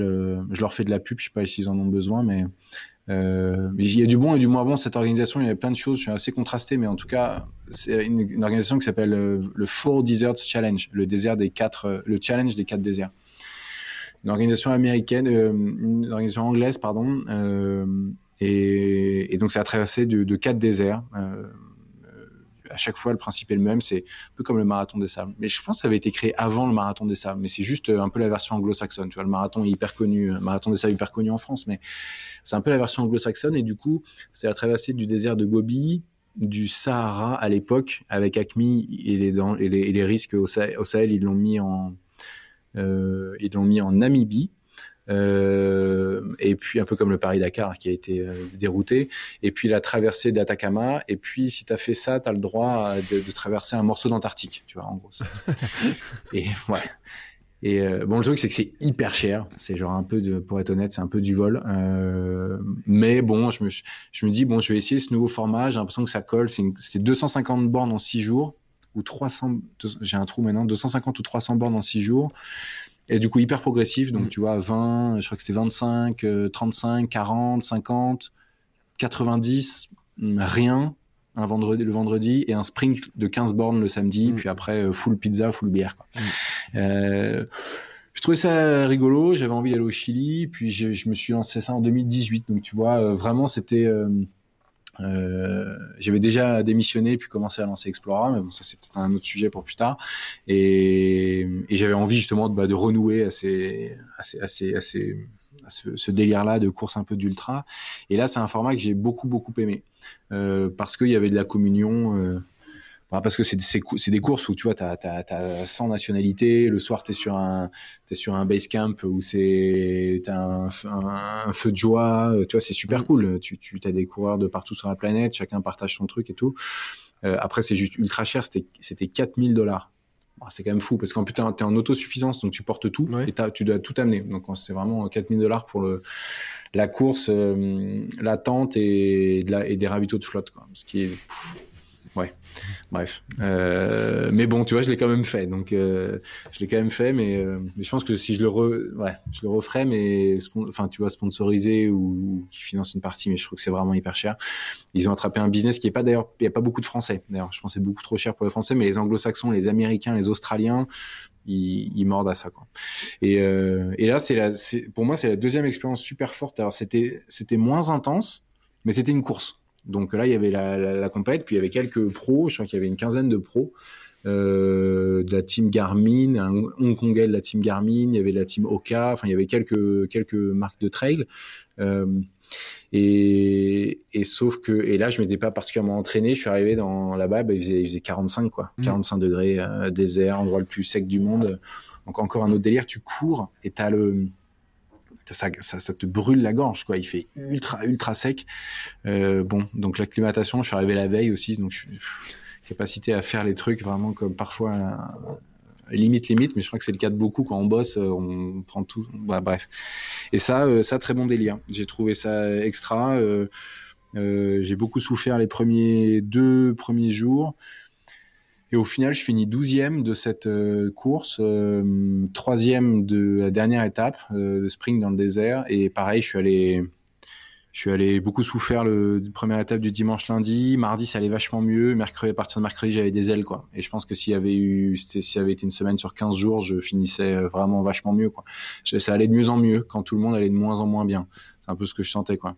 Et, et, et j'ai trouvé ça super super riche, super fort. J'ai un souvenir, je n'oublierai jamais, qui est de traverser, euh, qui est l'étape de 90 bornes dans la, pour ceux qui connaissent le désert d'Atacama au Chili, euh, une vallée qui est la vallée, la vallée de la Luna, avant la vallée de la Muerte. La vallée de la Luna, c'est hyper beau, on a vraiment l'impression d'être sur la Lune, en l'occurrence. Euh, et, euh, et c'était une Sud-Africaine, une femme qui était, qui avait deux ou trois enfants, qui courait super bien et qui, qui, avec, qui est arrivée première féminine. Et du coup, moi, j'ai couru avec elle une bonne partie de l'étape. On a couru tous les deux peut-être pendant 7 ou 8 heures. Je la connaissais pas, mais à la fin, on se connaissait bien. On parlait de n'importe quoi, de Trump, de la Chine, de l'Afrique, de, c'était enfin, tu pendant 8 heures, tu meubles, hein.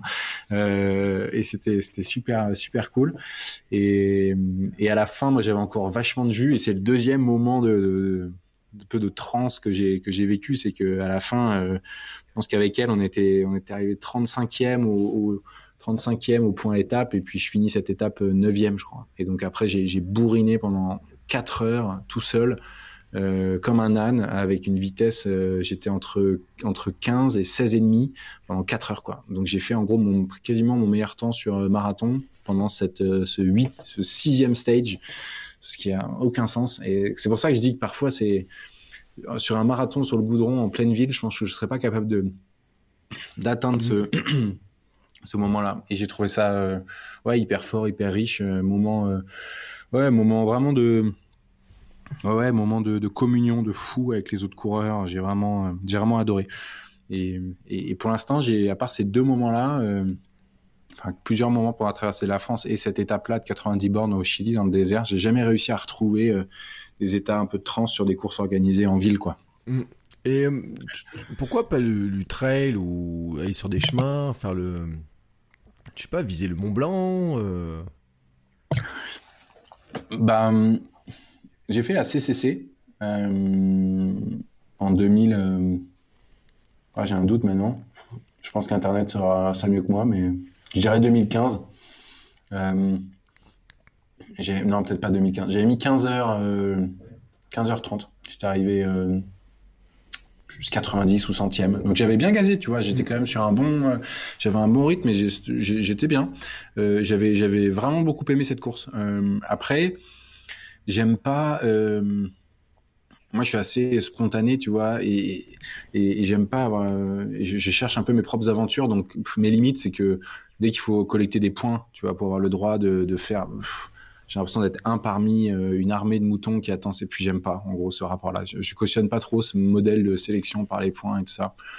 Euh, du coup, j'ai jamais fait l'UTMB, mais euh, mais je sais pas trop. Tu vois, j'ai pas trop de plans. Je suis un peu intuitif euh, et un peu surtout désorganisé sur mes objectifs. Ça me prend d'un coup parce que j'écoute un podcast, parce que j'écoute, je vois un film, je vois le tweet d'un mec et il y a un truc qui se passe et je me dis putain, ce mec il m'inspire, je veux faire comme lui mmh. ou je veux faire je veux vivre ce qu'il a fait. Tu vois, j'ai pas vachement de plans.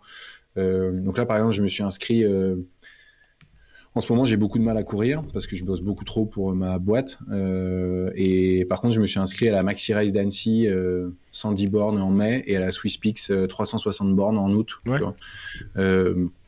bon, comme ça, un soir, deux, deux dossards d'affilée, inscription sur mon téléphone, à minuit dans mon lit. Quoi. Voilà, ben, je suis pas trop. Donc. je ne sais pas ce que ça va donner. Mais euh, alors attends, j'ai envie de te dire que normalement, si tu finis la Swiss Peaks, euh, t'es pas qualifié pour la diagonale des fous après derrière ou? Bah, ça c'est typique moi. Je me suis inscrit, je suis jamais retourné sur le site, ni j'ai juste vu un blog de d'un américain, de, je crois que c'était Sage Canada, si pas de conneries, qui écrivait un truc, qui avait participé. Peut-être que je mélange. Et je vois ce truc et je vois the toughest trail uh, trail race in the world. Je fais vas-y, je m'inscris. Et puis on verra. Ça va au moins me fixer un objectif. Et, et puis euh, voilà. Donc, mais peut-être. Je, je suis pas retourné sur le site. Je sais que c'est en Suisse. Et je peux rien t'en dire de plus. Et j'ai cette espèce de, de, ce côté euh, non préparé, euh, je trouve ça excitant aussi. Mm. C'est probablement très con, il va falloir que je m'y mette et que je commence à préparer ça évidemment. Mais, mais en tout cas, moi j'ai besoin de me fixer des objectifs euh, et j'ai besoin de les verbaliser, c'est-à-dire de dire autour de moi, je me suis inscrit à ça, de te le dire là aujourd'hui, je, je, me suis inscrit pour que n'avoir d'autre choix que de le faire. Parce qu'à l'inverse, euh, j'importe euh, une importance probablement trop importante au, tu vois, au regard ou au jugement des autres, que ce soit, j'en sais rien. Donc je me dis, une fois que, une fois que tu l'as dit, maintenant, mec, il faut que tu le fasses. Et, et c'est la traversée de la France, c'est rien d'autre que ça. Hein. Mm. Euh, donc euh, ça y est, c'est dit. Ouais. Donc euh, euh en fait, je, viens de, je, viens de, chercher en même temps qu'on parlait, c'est le Swiss Canyon Trail, Canyon Trail qui est qualificatif pour la, la diagonale des ah, pour la Réunion. Euh... bah, tu le sauras l'an prochain. Euh, mais j'ai envie de te dire après, tu sais, tu regardes, enfin, j'ai envie de te dire, tu regardes comment il s'appelle, Forrest Gump, tu pourrais traverser les États-Unis, tu vois, comme ça, parce que j'ai vu un Américain là, que je suis un Américain sur Instagram qui qui prépare la traversée des États-Unis en courant. Alors lui, je pense qu'il la prépare depuis bah, plusieurs temps, tu vois, il court tous les jours depuis, 1000 et quelques jours maintenant. Euh, mais euh, c'est Los Angeles, New York? Alors je sais pas dans quel sens il le fait. Je t'avoue, j'ai pas creusé. Je suis passé sur son compte Instagram. Euh, je le suis, tu vois. J'ai regardé ses vidéos et l'autre jour il annonçait ça. J'ai pas regardé le détail. Je mettrai le lien dans les notes de l'épisode. Euh, parce que c'est un, un, gars qui court tous les jours. Mais tous les jours, tous les jours, c'est son défi en fait. Et au début, il a couru ah, pas beaucoup, puis il se met à courir de plus en plus. Et, euh, et en fait, son métier, c'est de courir, d'être filmé, de faire des vidéos sur YouTube tous les samedis, tu vois, d'avoir un compte Instagram, etc. Ah ouais, Et c'est sa femme qui le suit euh, qui fait des vidéos de lui en courant. Alors, alors par contre, c'est extrêmement intéressant. On voit sa foulée, comment il a évolué en quelques années, etc. Il a il était footballeur pro, je crois, euh, aux États-Unis, tu vois. Et, euh, et, donc comment sa foulée a évolué, comment il est de plus en plus rapide. Et j'ai vu l'autre jour, je me suis dit, ça se trouve. Peut-être ce genre de défi, tu vois, il s'est lancé un petit peu comme ça parce que je sais pas comment on se lance parce que traverser les États-Unis c'est quand même un sacré c'est pas une petite aventure ah, hein, non plus. Hein, c'est euh, donc, donc comment il le fait. Mais en tout cas, voilà, je me suis dit bon, ça se trouve, tu regardes Forrest Gump, tu te retrouves à vouloir traverser les États-Unis en courant. Non bah, écoute, c'est marrant que tu dis ça parce que et bah, ça, tombe tout, c'est tout à fait à propos. pour, pour deux choses, pour deux raisons. En fait, euh, quand j'ai commencé à courir euh, la traversée de la France, quand j'ai dit la traversée de la France, je savais un peu. J'ai pas sorti ça au hasard en fait. C'est parce que je lisais euh, depuis euh, quelques mois euh, un, le bouquin d'un Français qui s'appelle Serge Girard. Peut-être que tu connais. Et son bouquin qui s'appelle Mes 42 195, je crois, hein, Mes 42 195 kilomètres autour du monde. Ce qui est rigolo parce que c'est bon, tu vois, en gros 1000, 1000 marathons. Mm. Et en gros, j'avais eu ce bouquin, je sais plus comment. Bah, quand j'avais commencé à beaucoup courir la nuit, là, tu vois, je, faisais ça. J'avais lu ce bouquin et j'avais, je l'avais dévoré. Euh, c'est pas pas hyper bien écrit, mais c'est, ça qui fait que tu te dis que le mec, c'est complètement, c'est lui qui l'a écrit, c'est complètement spontané, euh, c'est, encore plus vibrant. Et le gars, il a traversé, donc c'est un Français, maintenant il doit avoir euh, la soixantaine, et il a couru tous les, il a traversé tous les continents en courant. Donc Los Angeles, le fameux Los Angeles, New York. il a fait Sao Paulo, euh, Lima, il a fait euh, euh, Dakar, Le Caire, il a fait Perth, Sydney, et il a donc fait Paris-Tokyo. c'est le plus long, si je dis pas de conneries, c'est 19 000 bornes. Et il a mis 260 jours, un truc comme ça. Et après, donc ça va, il avait fait ça, je lis ce bouquin, donc je dis la traversée de la France et tout, et je vois quelques mois après, mais avant ma traversée de la France en courant, qu'il se lance dans la traversée de l'Europe, dans le, tour des frontières européennes, avec euh, plus d'un marathon par jour. Il devait courir, c'était une épopée de 360 jours, donc un mmh. an où il devait courir au moins un marathon par jour, voire peut-être plus. Et je vois que la première étape démarre au départ de Paris, stade Charletti, machin. Putain, et que c'est ouvert au public. Donc je me dis ok, j'achète une paire de Mizuno orange, euh, celle qu'il avait lui aussi sur la seule photo que j'avais pu trouver, et euh, je suis au départ. Et on est, euh, je sais pas, on est 40, Stade Charletti, que ses potes et tout. Et euh, c'était une étape de 70 ou 80 bornes. Et du coup, je cours dans le peloton, tu vois, je, je dis rien. Et puis à la fin, pour les 20, 30 dernières bornes, bah, il y avait plus grand monde, quoi. On était que tous les deux.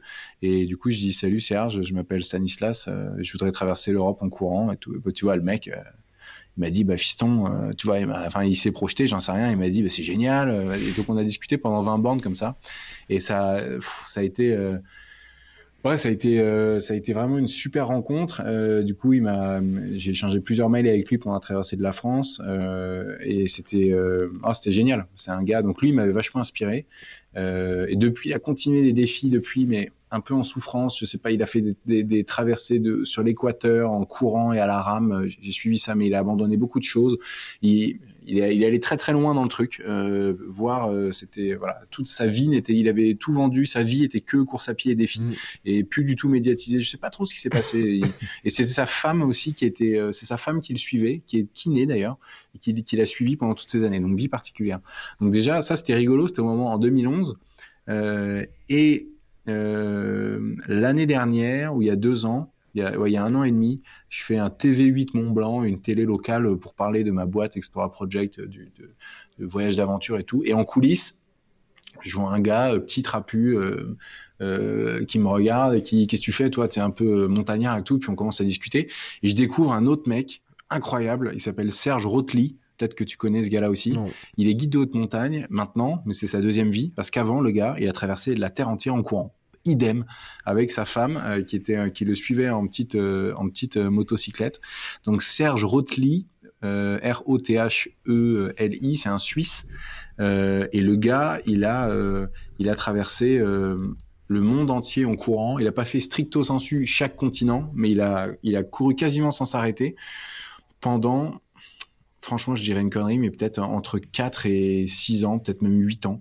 Hallucinant, quoi. Mm. Exactement la même histoire. Donc euh, j'ai l'impression que j'ai l'impression que des, des Forrest Gump modernes, comme tu dis, voilà, pour reboucler sur, ta, sur ton commentaire, bah, ça existe. Et, et en fait, derrière, ce qu'il faut y voir, c'est, en tout cas, ce qui porte ces gens-là, c'est, c'est les rencontres qu'ils font, tu vois. Mm. C'est qu'en gros, ils se mettent à traverser des pays où ils voient le, ils voient le monde avec leur, euh, le prisme d'un coureur, c'est-à-dire quelqu'un qui est inoffensif, quelqu'un qui va à la, à la, parce que tu il y a plein de pays où si tu traverses en bagnole à fond, c'est une vitesse qui est trop agressive pour l'environnement local, les gens comprennent pas, et, tu parais, tu te protèges un peu de l'extérieur. Là, quand tu cours, tu es ouvert aux rencontres, tu es ouvert aux autres, tu peux pas ne pas parler à quelqu'un qui te parle, tu peux pas fermer la vitre, enfin tu vois.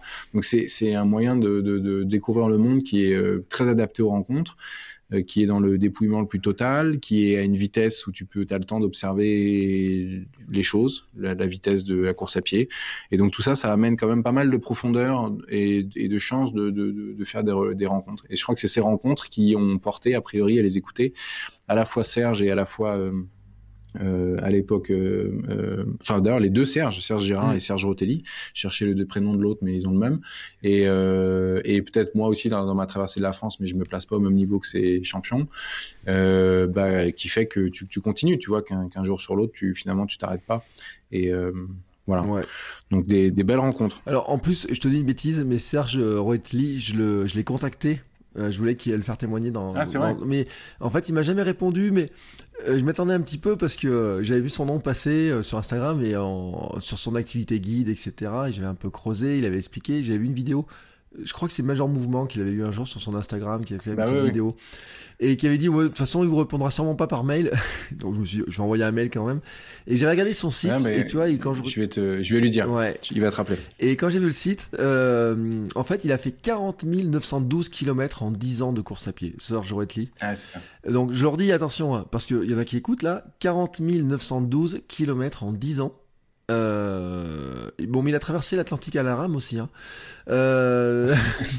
mais tu vois, c'est rigolo parce que Serge Girard, c'est 46 000 bornes sur à peu près la, presque, peu ou prou la même période. Mm. Donc c'est des efforts qui sont assez. Euh, ouais. Et Serge Girard, euh, quand... alors c'est vrai que, enfin, il y a des vidéos de 2017, on voit qu'il a fait son tour du monde en fait en courant.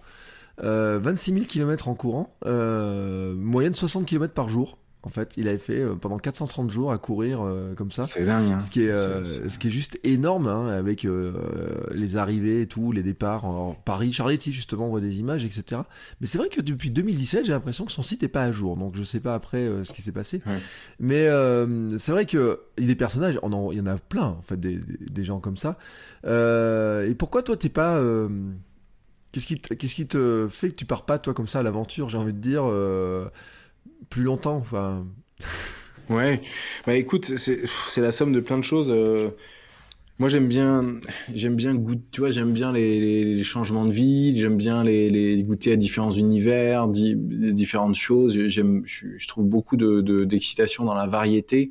Euh, je, je, trouve que mon, ma propre victoire et mon défi à moi, c'est de faire des choses extraordinaires, mais avec, avec une vie ordinaire dans le sens où euh, je j'impacte pas les gens autour de moi, euh, je les force pas à, poursuivre cette vie-là. Tu vois, l'idée c'est, pour moi, ce que je trouve cool, c'est d'être, euh, c'est ce que je trouve cool, tu vois, c'est d'être un papa avec j'ai deux petites filles, ma femme, on a un foyer qui où, où, tu vois, on a on a tout n'est pas sacrifié autour de mes aventures, où il faut pas que le temps s'arrête pour que je puisse faire mes trucs. Enfin, chacun peut se, dans cette famille, chacun peut se développer et faire ce qu'il a envie de faire lui.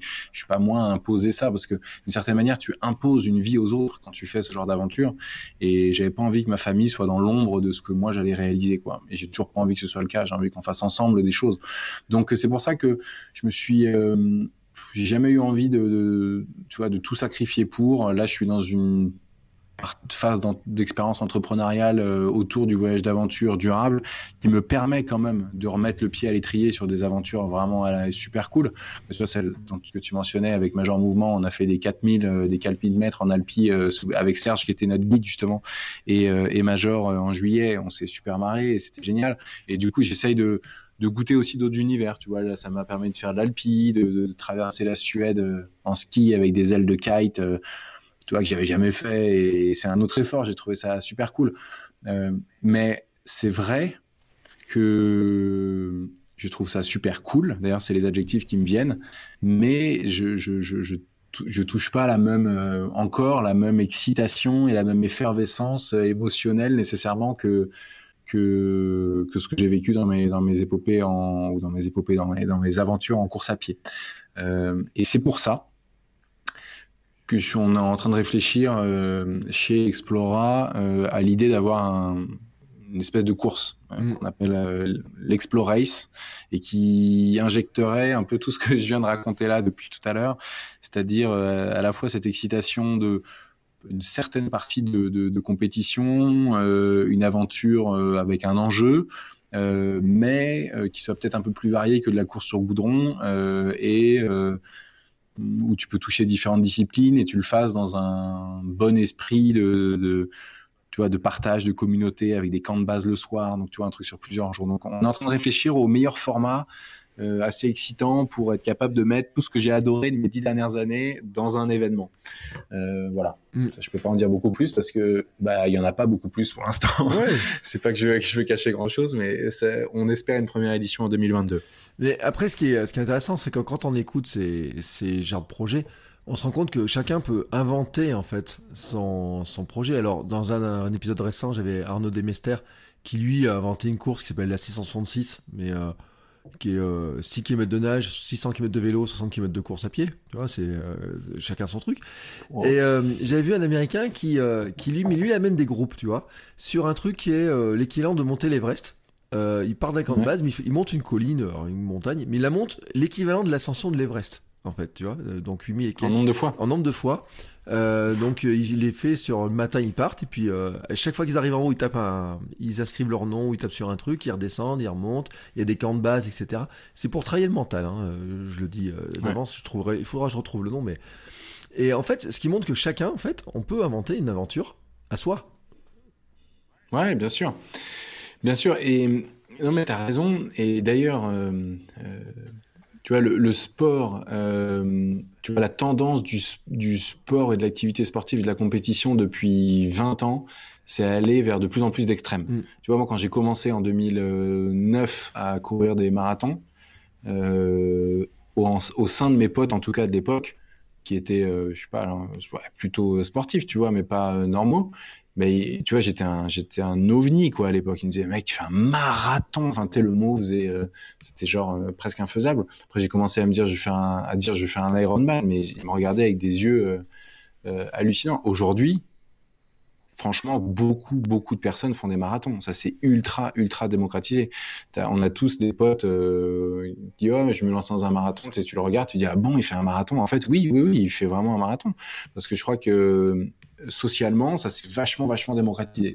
Je dis pas que c'est facile, euh, mais en tout cas, euh, en tout cas, je trouve que ça s'est démocratisé à fond. Donc, le, sport est allé vers de plus en plus d'extrêmes et, et on parle maintenant de il y a des triples Ironman, il y a des Ultraman, tu vois, pour l'instant ça commence, c'est quelques personnalités qui le font, mais franchement, c'est une histoire de, mois ou d'années avant que ce soit des, compétitions ouvertes avec 200 euh, personnes sur la ligne de départ. Et attendons 5 ans, euh, ça va être des milliers de personnes sur la ligne de départ. Ça, j'y crois à fond. Et ce phénomène-là dans le sport, il est en train de gagner aussi le voyage. C'est-à-dire que les gens veulent, arrêter de faire du voyage peinard, ils veulent commencer à faire des aventures. Et des aventures, euh, au début des aventures hein, pour un peu s'initier, et puis c'est pareil aller chercher toujours des expéditions et ainsi de suite. Et le, trend, il va vraiment là-dedans. Je crois qu'à la fois, euh, à la fois euh, Bear Grylls, euh, Mike Horn, mm. tu vois, tout ça, les médias nous ont mis ces images-là comme l'explorateur sportif, comme étant un peu, tu vois, le, nouvel homme moderne, mec à l'aise à la ville comme à l'aise en pleine nature. Tu vois, le gars, il sait tout faire. Il sait faire des, équations différentielles et il sait allumer un feu avec de gravier. Mm. Donc là, c'est bravo. Et du coup, je, bah, c'est un peu pour ça aussi que j'ai lancé, enfin c'est beaucoup pour ça que j'ai lancé Explora parce que derrière il y a un marché qui est en train de vraiment grossir et qui a pas particulièrement, qui, à mes yeux avait pas la demande, enfin l'offre qui correspondait. Mais mais c'est vrai que tout ça est hérité quand même. C'est pas la course à pied, mais c'est hérité euh, des émotions et des défis que j'ai quand même vécu grâce à la course à pied et que je continue mm. pour certaines de n'être capable de vivre qu'en course à pied. Quoi. Ouais. C'est marrant que tu parles de Mike Horn parce que Mike Horn, il fascine les gens. Et puis on a raison d'être fasciné par Mike Horn. Mais euh, moi quand je regarde ses vidéos, en fait, il me fait plutôt flipper. Mais personnellement, euh, sa vision de la, du mental, etc., c'est quand même extrêmement hard, quoi. Ouais, c'est, hum, je l'ai pas vu. Ma femme l'a vu en conférence. Euh, moi, je n'ai pas eu cette chance. Je suis, je ne sais pas trop quoi penser. Je suis vraiment mixte. Euh, je trouve que c'est quelqu'un qui est très inspirant parce qu'il il arrive à, à, aller au-delà de ce que son corps peut faire. Il arrive, c'est quelqu'un qui est pionnier, c'est quelqu'un qui ouvre des voies, c'est quelqu'un qui est courageux à ce titre-là, euh, qui est euh, qui motive des gens qui ont du mal à se lancer. Il, motive des générations de, de, de, jeunes. Donc ça, c'est nécessairement admirable. Euh, après, ce que je regrette, mais bon, c'est l'ultra-médiatisation amène de l'excès, tu vois, mm. de l'excès dans euh, la manière dont maintenant il s'exprime, c'est-à-dire il est obligé de d'être de, de, de, choquer pour dire ou pas pour créer cette espèce de, de, TV show impact, tu vois, ce qui fait que tu perds un peu euh, le naturel qu'on pouvait voir dans ses premiers livres. Euh, et qui, qui est encore, euh, je crois qu'il y en a un qui j'irai dormir sous les étoiles et où j'atteindrai les étoiles, et il y en a et l'attitude zéro même qui sont plus sobres. Euh, bon après euh, c'est un ouais c'est un, un, showman. Euh, il a il est dans les, il a suivi Bear Grylls qui est avant lui avec Man Against Wild mm. et qui continue là sur Netflix.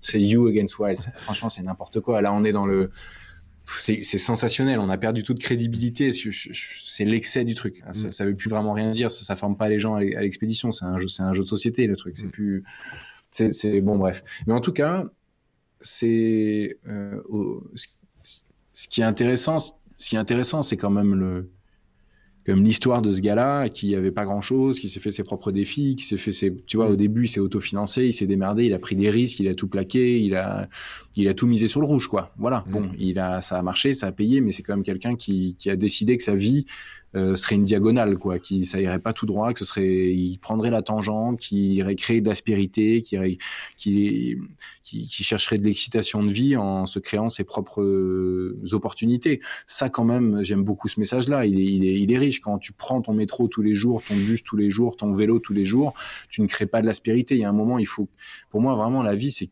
quatre pieds, quoi. C'est un tabouret à quatre pieds. Il y a les amis, il y a la famille, euh, il y a le boulot mais il y a ce quatrième pied au tabouret qu'on a tendance à oublier, c'est les projets. Et parfois, même s'ils restent à l'état de fantasme, c'est pas grave parce qu'ils font quand même avancer.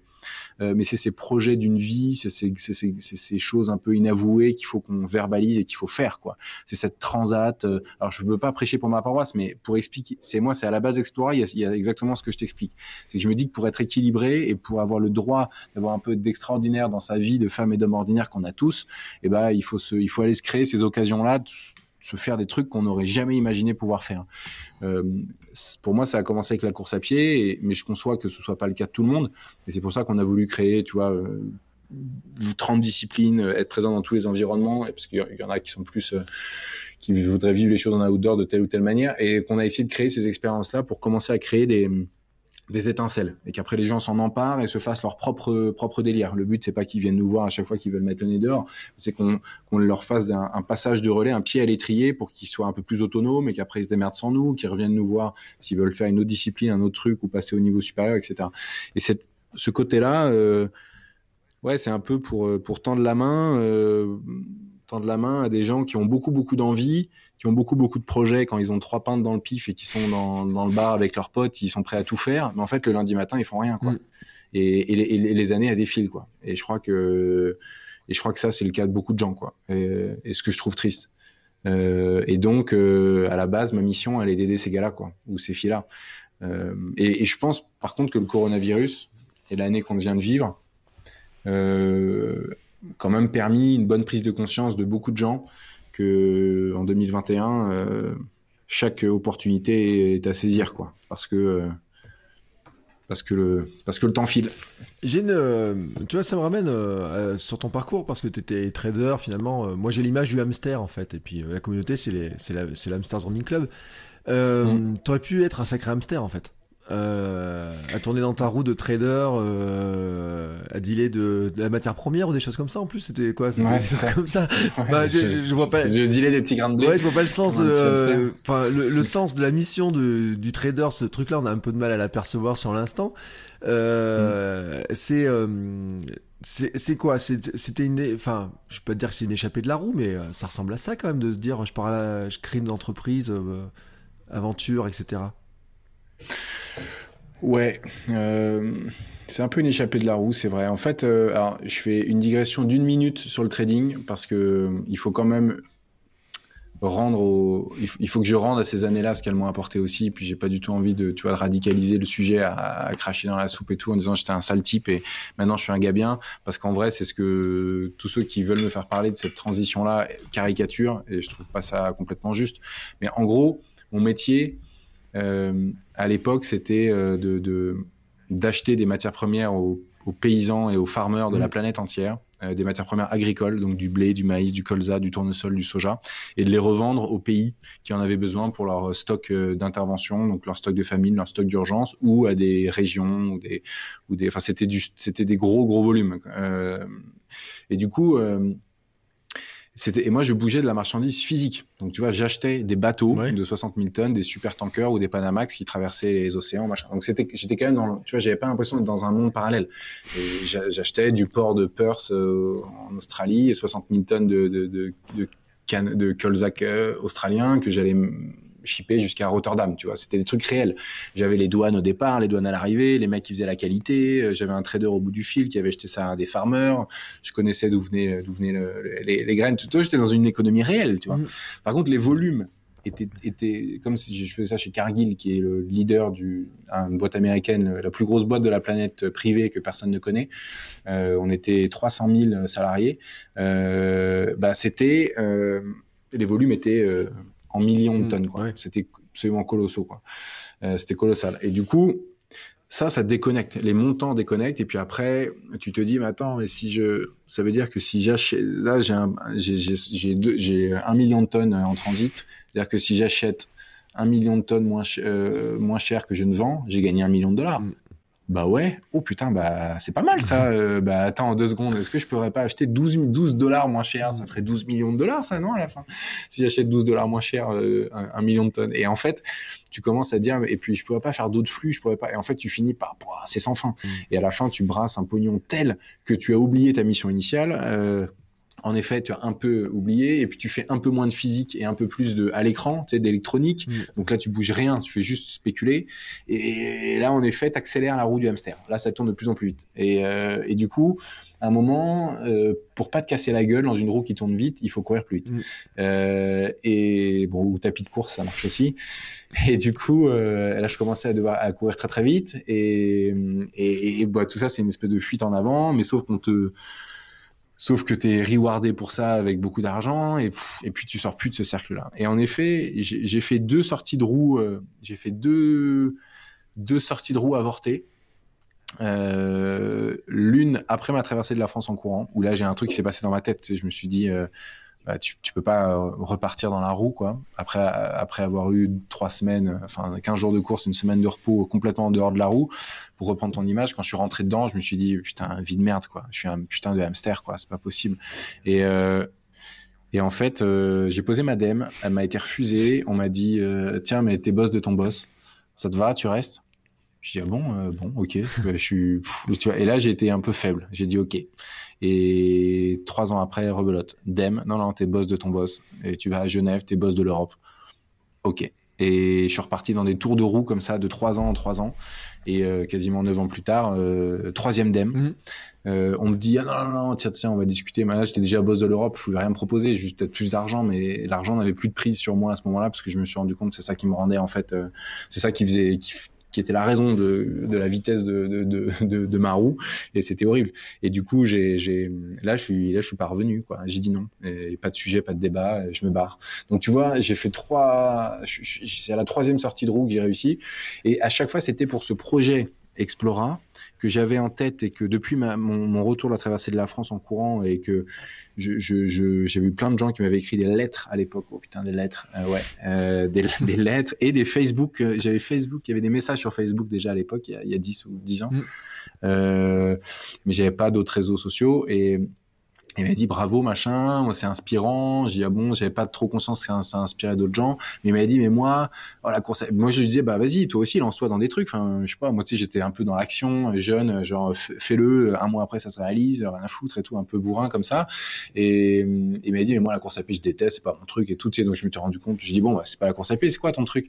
Et puis et ainsi de suite, j'avais demandé comme ça peut-être euh, plus d'une centaine de gens avec qui j'avais gardé des correspondances et je m'étais rendu compte qu'en fait euh, après j'avais fait valider ça par une junior entreprise entreprise d'école pour faire un vrai échantillon, tout ça.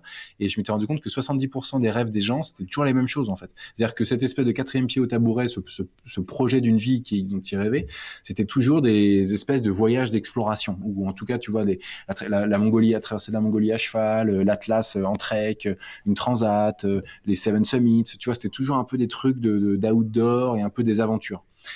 Et du coup, Explora est né à ce moment-là. Je lui dis bon, attends, un nom cool, Explora. Euh, ok, le projet Explora. Euh, je dépose le nom. Euh, je me dis ok, il faut que j'aide les gens à réaliser ces projets. Donc c'était pas vraiment du voyage dans ma tête à ce moment-là. C'était des, d'ailleurs ma première baseline en anglais c'était self-guided. Non, ouais, si self-guided non, Life Changing Experience Agency. Donc, tu vois, l'agence qui te fait des life changing experiences, quoi, des trucs bah, qui te font changer de dimension, quoi. Donc, tu vois, l'ambition du gars, c'était de faire des trucs qui changent, euh, qui, ouais, qui déroutent un peu les gens de leur euh, trajectoire euh, droite pour, pour leur faire créer des émotions, quoi.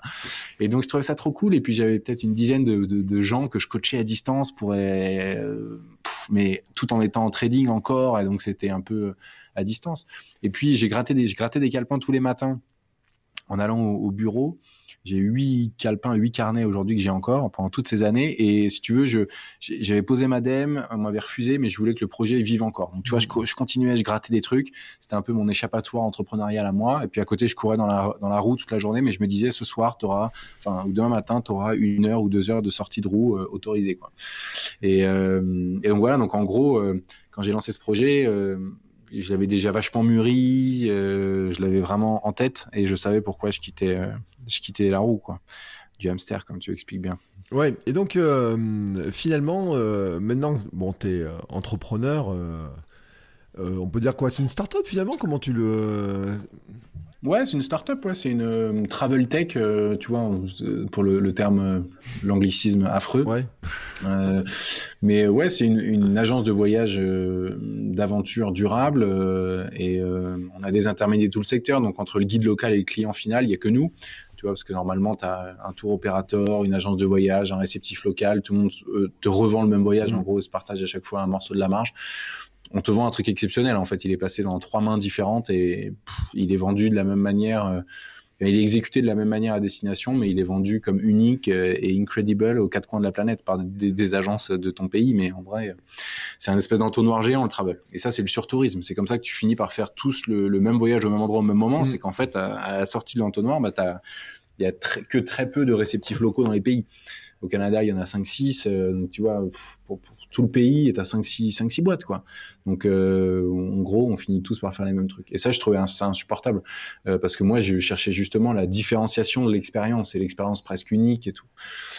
Donc, euh, c'était le premier, premier élément, c'était de se dire, il va falloir qu'on fasse une boîte qui fait les métiers de trois personnes, donc qui vend, qui est présent sur les réseaux sociaux, qui vend en direct, qui a peut-être même des agences avec pignon sur rue et, qui exécute dans les pays de destination, qui, et qui produit tous les voyages, qui transporte matos, bouffe, hébergement, activité, guide. tu vois, ça faisait un paquet de trucs. Je me disais, en fait, c'est une boîte de logistique à destination, mais en même temps, une grosse boîte de vente euh, ultra sexy, production de contenu de malade, mmh. euh, ou à l'origine, enfin, où tu veux, où est ton bassin de consommation, quoi. on avait commencé j'étais à Genève au début, donc j'ai monté la boîte à Annecy. On est toujours à Annecy, on est 15 dans l'équipe. Et du coup, euh, ça c'était fin 2018 en gros, et on a commencé à vraiment euh, à vendre un peu en 2000, euh, en 2019 et surtout beaucoup en 2020 étonnamment. et parce que parce qu'Explora s'est retrouvé avec cette proposition de voyage d'aventure durable s'est retrouvé à la croisée, tu vois, de un peu toutes les dynamiques sociétales qu'on a pris dans la tronche en 2020, qui est la nécessité de consommer des marques qui ont du sens, qui est la nécessité de se dépasser et de se, trouver ce quatrième pied au tabouret parce qu'on tourne comme un hamster dans notre vie quoi. Alors là c'est pas que dans notre boulot parce que comme le boulot c'est notre maison bah il y a plus qu'une seule roue quoi en gros. Euh, il y a un peu tout donc on devient un peu zinzin et puis la nécessité de se reconnecter avec la nature et de, de, de quand, comme on a été dans la boîte ou dans la roue pendant des mois et des mois euh, et tout ça c'est bah, on explora et arriver un peu avec le bon produit tu vois au bon moment il y a toujours un facteur un peu un peu de chance hein, dans mm. les dans les, dans les histoires de, de boîtes. Mais, et donc, euh, on avait 1000 membres sur la plateforme en, en mars 2020. Euh, et, et, un an après, euh, il y a 100 000, 100 000, inscrits sur la plateforme. Donc les, les ça, ça, a créé un, ça a créé une, ouais, ça a créé, je sais pas, ça nous a un peu dépassé cette histoire parce qu'en année Covid, on pensait pas du tout qu'il allait se passer ça. Et euh, mais néanmoins, euh, ça conforte en tout cas moi, au-delà des chiffres, c'est ma, ma, mission. Tu vois là, je me sens en mission de faire vivre des, des, des expériences puissantes aux gens en outdoor. Euh, et quand les gens me, me, renvoient sur les questions de satisfaction 5 euh, sur 5, euh, quand je repense à ce, ce qu'on a vécu en haut de cette casquette de glace, j'en ai, les larmes aux yeux. bah, putain, ça me fait un truc dans le ventre. Quoi. Mm. Et je me dis que ce que j'ai vécu en course à pied, c'est pour... c'est, c'est, bah, je suis content de pouvoir le retranscrire sous des formes un peu plus variées à d'autres. quoi. Est-ce que ton expérience de coureur, elle te sert en tant qu'entrepreneur euh, dans la planification, dans la préparation, alors, à part se balancer, euh, de dire je vais courir le Pérou en, dans quelques jours, mais. ouais, c'est une bonne question. Euh, bah, je crois que oui, même si aujourd'hui, étonnamment, je, je, enfin, j'ai beaucoup plus de mal à trouver le temps euh, de faire la course à pied, mais c'est moi qui, dans le contexte actuel de Covid, quand tu as une boîte dans le travel, tu, tu priorises et je sais que c'est très très court terme et, l'idée est évidemment de continuer à s'y remettre. Je me suis fixé des objectifs sur 2021 pour ça, mais, mais moi je crois oui, pour, euh, surtout dans le, dans le mental. Mmh. Euh, je pense que la course à pied a, permet de se fixer des objectifs assez simples, euh, avec euh, surtout la capacité aussi assez simple de savoir si on les, si on, bah, si on est capable de les atteindre. Tu vois, il y a plein de sports où, où où la performance ou l'atteinte d'un objectif est un peu subjectif parfois. Euh, est-ce que j'ai bien fait ça? Euh, Tu vois, c'est pas pareil que tu l'as fait ou tu l'as pas fait. Quoi. Mm. Euh, tu peux toujours avoir un, adversaire au tennis qui est meilleur que toi. Tu peux jouer super bien et perdre un match. Tu vois, c'est jamais très facile. Et pareil dans plein de sports. En course à pied, tu veux faire un marathon, c'est tu arrives, tu arrives pas quoi. Enfin, tu veux faire un semi, c'est tu arrives, tu arrives ou tu arrives pas. Quoi. et donc je trouve que c'est un, un, très bon exercice pour pour euh, cultiver une forme de résilience, de, je veux pas faire peur, mais de d'acceptation ou d'acceptabilité d'une forme de souffrance quand même, parce que la course à pied c'est aussi de la souffrance, ça dépend à quel niveau, mais euh, alors je vais pas prendre l'ambiance, mais on sait qu'il y a eu plusieurs, euh, tu vois, enfin c'est un exemple un peu criant, mais il y a eu plusieurs suicides dans les équipes de marathoniens, dans les équipes de France de marathoniens, de marathon, parce que c'est des vies d'asset, quoi. Tu mm. vois, c'est dur, quoi, c'est dur, c'est dur. sans en arriver là, évidemment mais évidemment, mais que ça reste un, plaisir. je sais pas si tu as vu, mais euh, l'équipe sortait euh, ce week-end, ils ont sorti un dossier sur le burn-out des cyclistes. Euh, ah, c'est vrai. il y a eu. Mais, je, je, peux tout à fait comprendre dans exactement la même veine. Enfin, alors je dis ça, on enregistre le 22 février, mais j'ai vu passer ça. En fait, ils ont fait, je crois que c'est dans l'équipe magazine, un dossier justement sur le disant que le cycliste, parce que en endurance, c'est quand même des, des gars qui sont enfin voilà, on se demande comment ils font euh, pour tenir sur des vélos comme ça, et puis euh, ça explique beaucoup de choses aussi, surtout avec le, le faible messe grasse qu'ils ont, comment ils arrivent à tenir ce, choc-là, et euh, avec les régimes alimentaires qui se qui s'infligent. mais c'est vrai qu'ils font partie aussi, et on peut comprendre quand il y a des heures d'entraînement comme ça, quand il y a autant d'entraînement, etc. Tout ce qui est burn-out, tout ce qui est tout ce qui est pression, tout ce qui est pression sur leur corps et leur mental. Donc je, je suis pas très étonné en fait que les que dans les sports d'endurance comme ça, il y ait autant de difficultés euh, psychologiques à supporter, quoi. Ouais, c'est dur. Surtout, je pense que dans ces sports-là où il commence à y avoir, euh, il commence à faire plusieurs années, mais il y a, il pas mal d'argent, tu vois, en jeu. Je pense que la pression, euh, la pression, elle est, elle doit être très très dure. ouais, ouais, il y a un, vrai lien entre la course d'ultra et, et l'ultra cyclisme comme ça parce que c'est assez monotone il n'y a pas beaucoup de variété dans l'effort. Il peut y avoir de la variété dans les paysages mais euh, donc ça veut dire que c'est dur. Ça veut dire que l'entraînement il y a un moment tu as un effet euh, on sait que quand on s'entraîne il faut à la fois faire du à la fois faire euh, du cardio et du long, tu vois, augmenter la taille de la cylindrée et après la remplir. Euh, et bah le cardio encore, tu peux y trouver un peu de, de phases de récup différents. Le long, putain, le long c'est le long quoi. Le long, il n'y a pas de sujet, hein, c'est le long. Et euh, je, je, peux bien imaginer que dans cette phase de Covid où il y a eu, il y avait, il y a eu des périodes où ils devaient s'entraîner chez eux aussi. Hein. Il y a eu des longs mois où les gars ils étaient en home training. Oh là là, attends. Franchement, non non, je, je, je conçois. J'ai beaucoup d'admiration pour pour beaucoup d'admiration pour ces, euh, ces sportifs-là. C'est dur, je pourrais pas le faire moi-même. C'est pour ça que j'ai vu que je pouvais atteindre euh, par, par, effet de bord trois heures au marathon avec mon, mon volume d'entraînement, mais c'est jamais un but que j'ai poursuivi, tu vois, de faire vraiment mieux au marathon, parce que je crois que ça m'angoisse un peu euh, l'entraînement marathon à proprement parler pour vraiment taper en dessous de trois heures et tout. Je pense qu'il faut organiser ta vie autour de un peu autour de ça quand même. Et moi j'ai quand même envie que ma vie elle soit un peu cool tu vois. J'ai pas envie de réfléchir quand on me propose une bière quoi. Tu vois j'ai envie de la prendre et dire euh, ouais carrément merci ça fait plaisir. Et si j'en veux je, veux en prendre deux j'en prends deux. Et si je veux aller faire un tour au McDo parce que j'ai pas le temps et que c'est le seul truc qui est pratique machin je veux pas me faire des nœuds au cerveau pour ça quoi. Donc en gros c'est un peu un j'essaie de mettre un point d'honneur à faire des trucs euh, cool sportivement. Euh, enfin tu vois les quatre pieds du tabouret je crois que s'il y en a un qui mange les autres tu, on va te dire bravo sur un podcast de course à pied, mais après, euh, si ta vie familiale ou professionnelle, elle est au fond du trou parce que tu investis que à course à pied, bah, écoute, euh, c'est un peu creux, quoi. Donc, c'est peut-être ça la, difficulté. Mm. Ou en tout cas, ça, c'est mon, c'est mon c'est ma target quoi, moi et ce week-end j'ai vu un documentaire sur Disney alors ceux qui sont parents ils ont Disney pour les gamins c'est pratique il y a un documentaire sur la première tentative de, de marathon en moins de deux heures euh, et qui est donc euh, qui était organisé par Nike à l'époque avec euh, bah, Kipchoge mm. qui finit à 25 secondes hein, du marathon 2 heures sur le circuit de Monza. Et ce qui est extrêmement étonnant quand on voit les images, c'est en fait ils disent il est millionnaire, mais il a une vie de famille, on le voit jouer avec ses gamins, etc. Avec une notion de groupe, beaucoup de groupes, etc. Et lui euh, il dit en fait la force du collectif, il s'inscrit vraiment dans le collectif, dans la famille, dans plein de choses comme ça, qui va peut-être à l'encontre d'ailleurs de ce qu'on peut voir dans plein de choses, etc. Mais qui explique aussi peut-être sa longévité, parce que Kipchoge, on a l'impression comme ça qu'il qu s'arrête jamais. Il, même sur physiquement, on a l'impression que ça fait des années qu'on le voit courir, etc. Peut-être, et c'est ce qui vous avez l'air de dire aussi, que c'était un peu son secret à lui, hein, ses secrets de pour supporter autant d'entraînement. Euh, D'ailleurs, il a tout, tout, mm. tout optimisé. Mais en fait, il n'est pas tout seul dans son coin. Hein. Il n'est pas loin, loin d'être tout seul. Il est entouré, notamment par la famille, par euh, euh, envoyer ces, groupes d'entraînement à table où ils faisaient des grandes tablées avec plein de sportifs, etc. Alors des mecs qui courent à 22 km heure quand même. Hein. mais qui courent comme ta bagnole, mais, on les appelle quand même courts. Hein. Voilà, mais rigole pas parce que le gars, euh, en fait, dans ce projet, c'était trois. Moi, je me rappelais pas qu'il y en avait trois et euh, il y en a un notamment qui était champion du monde de semi-marathon. Et le premier truc qu'ils ont fait faire pour l'optimiser, c'est le faire boire pendant les courses.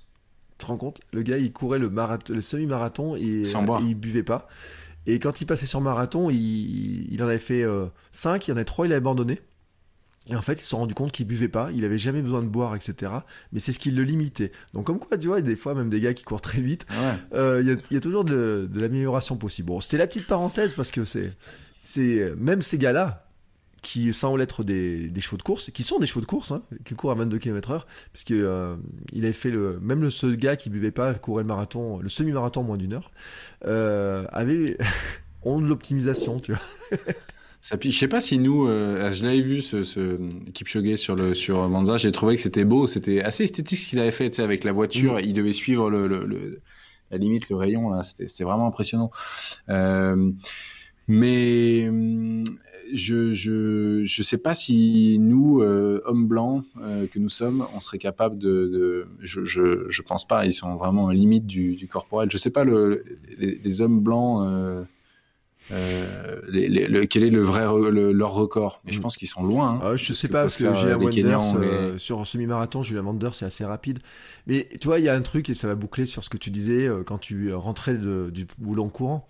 Euh, Je sais plus lequel des trois racontait que quand il était gamin, il allait à l'école le matin en courant pieds nus, 14,5 14, km le matin en courant pieds nus et il rentrait le soir et ça m'a fait penser j'ai regardé un autre film en plus j'ai passé mon week-end sur Disney Plus parce que comme j'ai mal au genou je dois me faire opérer euh, j'ai un peu de temps sur mon canapé sur euh, un film qui s'appelle euh, McFarland qui est aussi sur Disney+, qui montre un entraîneur et qui découvre que ces petits, euh, dans un lycée, ils sont nuls au football américain, mais ils savent courir, en fait. Et qui les fait gagner les championnats régionaux de Californie, tu vois, en cross. Et que c'est pareil, c'est des gamins qui courent dans les champs et comme ça, et en fait, qui n'avaient pas idée qu'ils pouvaient, grâce à la course, tu vois, trouver quelque chose d'autre de différent. Et, et aussi, bah, finalement, c'était assez... tu vois, les parallèles, ils sont marrants comme ça dans le truc, parce qu'on se dit que finalement, toi aussi, à un moment donné, euh, courir pour rentrer du boulot, euh, c'était aussi euh, une manière finalement de s'entraîner. Et il y en a beaucoup des sportifs parce qu'on voit pas, mais les sportifs, même des grands champions, etc. Alors j'ai perdu leur nom, mais certains qui sont font des études de médecine, qui vont à l'hôpital le matin en courant, qui rentrent le soir en courant, etc.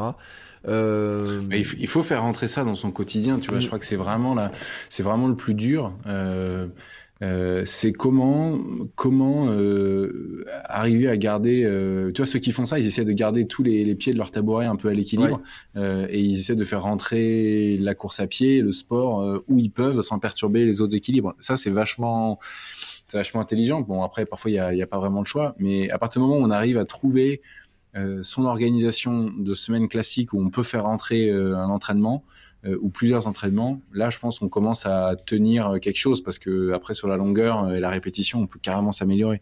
Donc euh, c'était un peu difficile avec le, enfin ça dépend. Moi, à titre perso, c'était compliqué avec le Covid euh, et j'ai eu du mal à trouver des, des les semaines, elles se ressemblaient pas quoi. Donc c'était, tu vois, je courais un peu à l'opportunisme à droite à gauche, mais c'est pas facile. moi, je trouve, je trouve qu'il y a quand même quelque chose d'assez riche déjà dans le côté répétitif en fait. et les gens prendre un peu, trouve ça bizarre, mais parce que c'est aussi leur difficulté. Et moi, c'est ce qui, que je trouve bien, c'est que dans, dans le répétitif, tu vas créer de l'abnégation, quoi. Tu vois, quand, quand j'avais le, le, temps, en fait, en gros, euh, jusqu'à il y a 2-3 ans, jusqu'à ce que je lance ma boîte, j'ai jamais manqué un entraînement. Quand je me disais euh, cette semaine ou ce mois-ci tu fais ça, je n'ai jamais pas mis mes baskets, quel que soit le temps, qu'est-ce que soit le truc. Et en fait, plus tu le fais, bah, plus tu construis une résistance, tu vois, mm. une force. Pour toi, l'entraînement est de plus en plus, euh, pas sacré, mais en tout cas, tu ne déroges pas. Et donc, tu es solide et tu seras solide en course. Enfin, aussi. Et c'est comme ça que la force mentale, elle démarre euh, au moment où tu dois choisir entre regarder un épisode de plus ou mettre tes baskets. Quoi. Euh, finalement, ta performance de course, elle, pour moi, elle se joue dans ces moments-là. quoi. Bah écoute, ça fait une très belle conclusion, cette histoire-là. Ouais. Hein, on a fait une bonne discussion euh, dessus. Alors, ce que je te propose, c'est qu'on va rappeler un petit peu où te suivre, parce que euh, entre Explora Project et ton compte perso, euh, notamment sur Instagram, où il y, a les deux, mais après, chez, ouais. je sais pas, où est-ce que tu préfères qu'on te suive? Dis-nous tout. Ouais, bah sur non, mais sur mon compte perso, vous pouvez aller voir Explora Project si le voyage d'aventure vous intéresse aussi évidemment. Mais sur mon compte perso, Stan Gruot, euh, sur euh, GRUAU, Stan Gruot, sur, euh, je suis actif sur Instagram et LinkedIn. Et récemment, Clubhouse, à voir si on peut faire quelque chose autour du, du running sur ce nouveau réseau social. Mm. Assez intéressant. Il n'y a pas grand-chose pour l'instant de structuré, c'est très start-up, mais je pense que ça, ça, ça peut s'ouvrir aussi. Et puis, il y a des belles communautés de running qui peuvent naître là-dessus. Mm. donc voilà, Stan Gruot sur LinkedIn, Clubhouse et surtout Instagram. Ouais, alors pour l'anecdote, hein, l'autre jour, j'étais dans une salle où j'étais avec Alex Viseo et ah, c'est vrai? Oui, j'étais, j'ai, je, je suis passé un petit moment. J'en ai fait un épisode de podcast pour te raconter l'histoire parce que euh, c'était le jeudi soir, 18h, et euh, c'est le moment où je suis avec ma fille, et ma fille elle piaillait, piaillait, piaillait, piaillait et tout. Et euh, là j'écoutais le truc, et puis je partais un bout du passage, je partais un bout du passage, je me suis dit, bon mais c'est pas grave, de toute façon je vois lundi, je l'aurai lundi en audio, donc je saurai exactement quoi lui poser comme question. Mais c'est vrai que Clubhouse avait ce côté frustrant à un moment donné quand t'as, voilà, moi c'est une question de timing, et puis... mais je suis d'accord. Et je réfléchissais, tu sais, sur l'entraînement. Et je me disais, parce que j'en parlais avec quelqu'un euh, tout à l'heure sur l'entraînement, et je disais, écoute, oh, on va créer un truc de running sur euh, Clubhouse, et puis je dis, attends, on va créer ça à quelle heure? Alors on fait la rencontre des runners à midi. Non, ils s'entraînent. Alors à, 18h, bon oui, ils sont tous à la maison, mais il y a les enfants à ce moment-là, c'est moins facile. On va faire 21h. Allez, 21 tu vois, es en train de chercher, de chercher le créneau.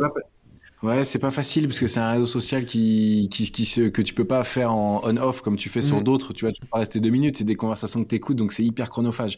Mais bon, ça c'est un peu excessif au début. Ça va sûrement se réguler, mais ouais, ça semble être le midi ou, ou fin de journée, mais pas évident. Voilà, et eh ben écoute, voici, on verra ce qui va se passer sur Clubhouse euh, et sur les autres réseaux. De toute façon, l'audio va s'imposer, ça c'est sûr. Est-ce que ça remplacera le mm. podcast comme tout le monde le pense? Ça, j'en suis beaucoup beaucoup moins sûr parce que de toute façon, sur Clubhouse, pour partir faire une sortie longue en écoutant, euh, en, en, étant toujours branché, vous allez voir, ça va vite vous casser les, hein parce qu'il faut appuyer sur des boutons de temps en temps pour prendre la parole ou quoi que ce soit. Même si on pourrait imaginer, j'avais imaginé parce que tout à l'heure tu parlais de cette histoire de discussion, de téléphoner, etc. Moi, j'ai hmm. fait des épisodes de podcast en courant. Hein, donc ça m'est déjà arrivé. Euh, donc pourquoi pas faire des clubhouse de runners qui finalement à midi on pourrait partir en courant, chacun dans son coin. Euh, ça pourrait être une sorte d'aventure, partager ça, etc. Je suis tout à fait d'accord. Quand tu disais euh, il, les gens courent, je me disais bah ils pourraient, non non ils pourraient, ils pourraient, mm. ils pourraient être sur la roue, mais ça crédibiliserait leur intervention, ce serait, serait ce côté un peu rigolo. Mais après il faut être dans un endroit où on capte. Hein. Ouais. Évidemment, faut pas être en pleine pampa. Mais... Voilà. Et ben de tout ça on va en reparler, on verra un petit peu à droite à gauche. En tout cas je te remercie Stan pour euh, tous ces, euh, toutes ces infos, toute ces, cette vision. Et puis euh, je suis sûr qu'il y en a qui, qui, qui avaient des idées en tête de projets, etc. De alors peut-être pas de traverser la France, etc. Mais chacun son, son truc. Et après, tu sais, il euh, y en a euh, quand on parlait de traverser de l'Europe. Arnaud de Mister, j'ai l'autre jour, lui, c'est la Norvège jusqu'en Espagne en vélo, hein, 5000 bornes de vélo. Euh, tu vois, dans les de traverser aussi, il y a des espèces de, de, de, choses qui sont intéressantes. Et je pense à certains aussi qui, qui ont des chouettes projets aussi. Donc en tout cas, je te remercie beaucoup, beaucoup, beaucoup pour euh, le temps passé avec nous. Et nous, eh ben, on se retrouvera euh, bah, la semaine prochaine pour un nouvel épisode. Et je vous dis pas l'invité, ce sera la surprise. Ciao, ciao Merci beaucoup Bertrand, merci de ton invitation. Salut. Bon, c'est encore moi. J'ai un dernier petit mot à vous dire avant de vous laisser écouter un autre épisode de podcast. Si vous avez apprécié cet épisode, je vous invite à vous abonner, bien entendu, au podcast. Vous pouvez le faire sur Spotify, Apple Podcast et tous les lecteurs de podcast. Mais aussi, si vous le voulez, à laisser une petite note 5 étoiles sur Apple Podcast. Vous savez que ça aidera le podcast à se faire découvrir et à permettre à plein de gens de découvrir aussi les vertus du mouvement. Allez, ce coup-là, je vous laisse et je vous souhaite à tous une très belle journée.